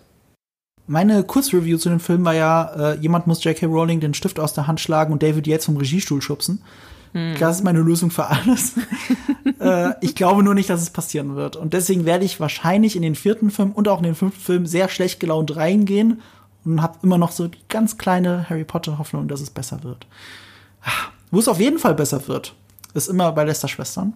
Hört oh. doch da noch mal rein. Oh. Hört bei hört Lisa zu sie hat nicht nur hier eine fantastische Podcast-Stimme, sondern das ist auch bei den Lester-Schwestern so. Aber da bin ich auch ähm, nicht so ähm, gut gelaunt, ne? Das ist so ein bisschen problematisch. Das ist es kommt drauf an. Also ich finde jetzt äh, von der Laune her was du hier sehr ähnlich. Die Mischung aus, ich hasse den Film, aber ich liebe das Leben. So, beides ist hier drin Hat noch nie jemand zu mir gesagt, dass ich wirke, als würde ich das, das Leben lieben. Das ist schön. Ähm, die Sache ist, wenn ihr, wenn ihr sowieso wenn ihr uns jetzt hier schon beim Podcast zuhört, wir haben natürlich auch einen Movie-Pilot-Podcast, heißt Streamgestöber. Und da habe ich zum Beispiel oh ja. kürzlich super euphorisch über Moon Knight gesprochen, was ich sehr, sehr liebe. Ähm, Und das, das ist ein gutes Gegenstück zu mir, weil ich bin sehr enttäuscht von Moon Knight. Aber es ist auch schön, dass es die andere Seite gibt, vor allem, weil die andere Seite sehr viel größer ist. Der, der, der große Ke äh, Konsens ist ja, Moon Knight ist toll. Deswegen hört den Podcast und schaut Moon Knight. Unbedingt. Steven hat mein Herz für immer. Trotz, oder vielleicht auch wegen seinem Akzent. Ich bin mir nicht sicher. Mal gucken. Wirklich wegen dem Akzent? Ich weiß es nicht. Das holt mich irgendwie ab. Irgendwie holt es mich ab. Ja, mich holt äh, äh, Oscar Isaac ab. Ich finde, Oscar Isaac ist einer der besten Schauspieler seiner Generation so. und deswegen verstehe ich diesen Akzent bei Steven nicht. Ich komme wirklich nicht drauf klar. Das ist einer der großen Punkte bei mir. Er ist ja, aber er ist ja bewusst. Also das ist ja was, was sehr bewusst gemacht wurde. Und deswegen ja, ja, super bewusst. Und äh, ich glaube auch, dass es nicht total blöd ist. Darf ich dich fragen, wie viele Folgen du schon gesehen hast? Vier. Vier, ja, ich auch. Und, und ja, mehr will ich gar nicht dazu sagen. Ich bin super ähm, excited auf die fünfte. Ich weiß nicht, ich kann es nicht ertragen, so lange noch. Also es ist wirklich. Oh, echt? Bin sehr. Äh, ich, ich bin nicht so, ich bin halt einfach nicht mehr excited. Also ich bin, ich bin gespannt, wie sie das auflösen, ob das toll wird, ob das für mhm. mich das, noch das Ruder rumreißt. Aber bis dahin, wenn ich Marvel draufstehen würde und Oscar Isaac nicht drinstecken würde, würde ich es mir wahrscheinlich gar nicht angucken. So, hast du Legion gesehen? Nee. Empfehle ich an der Stelle mal sehr gerne. Empfehle ich dir. Wenn dir, wenn dir das wenn dir das gefällt, was du in der vierten Folge gesehen hast, musst du Legion mal gesehen haben.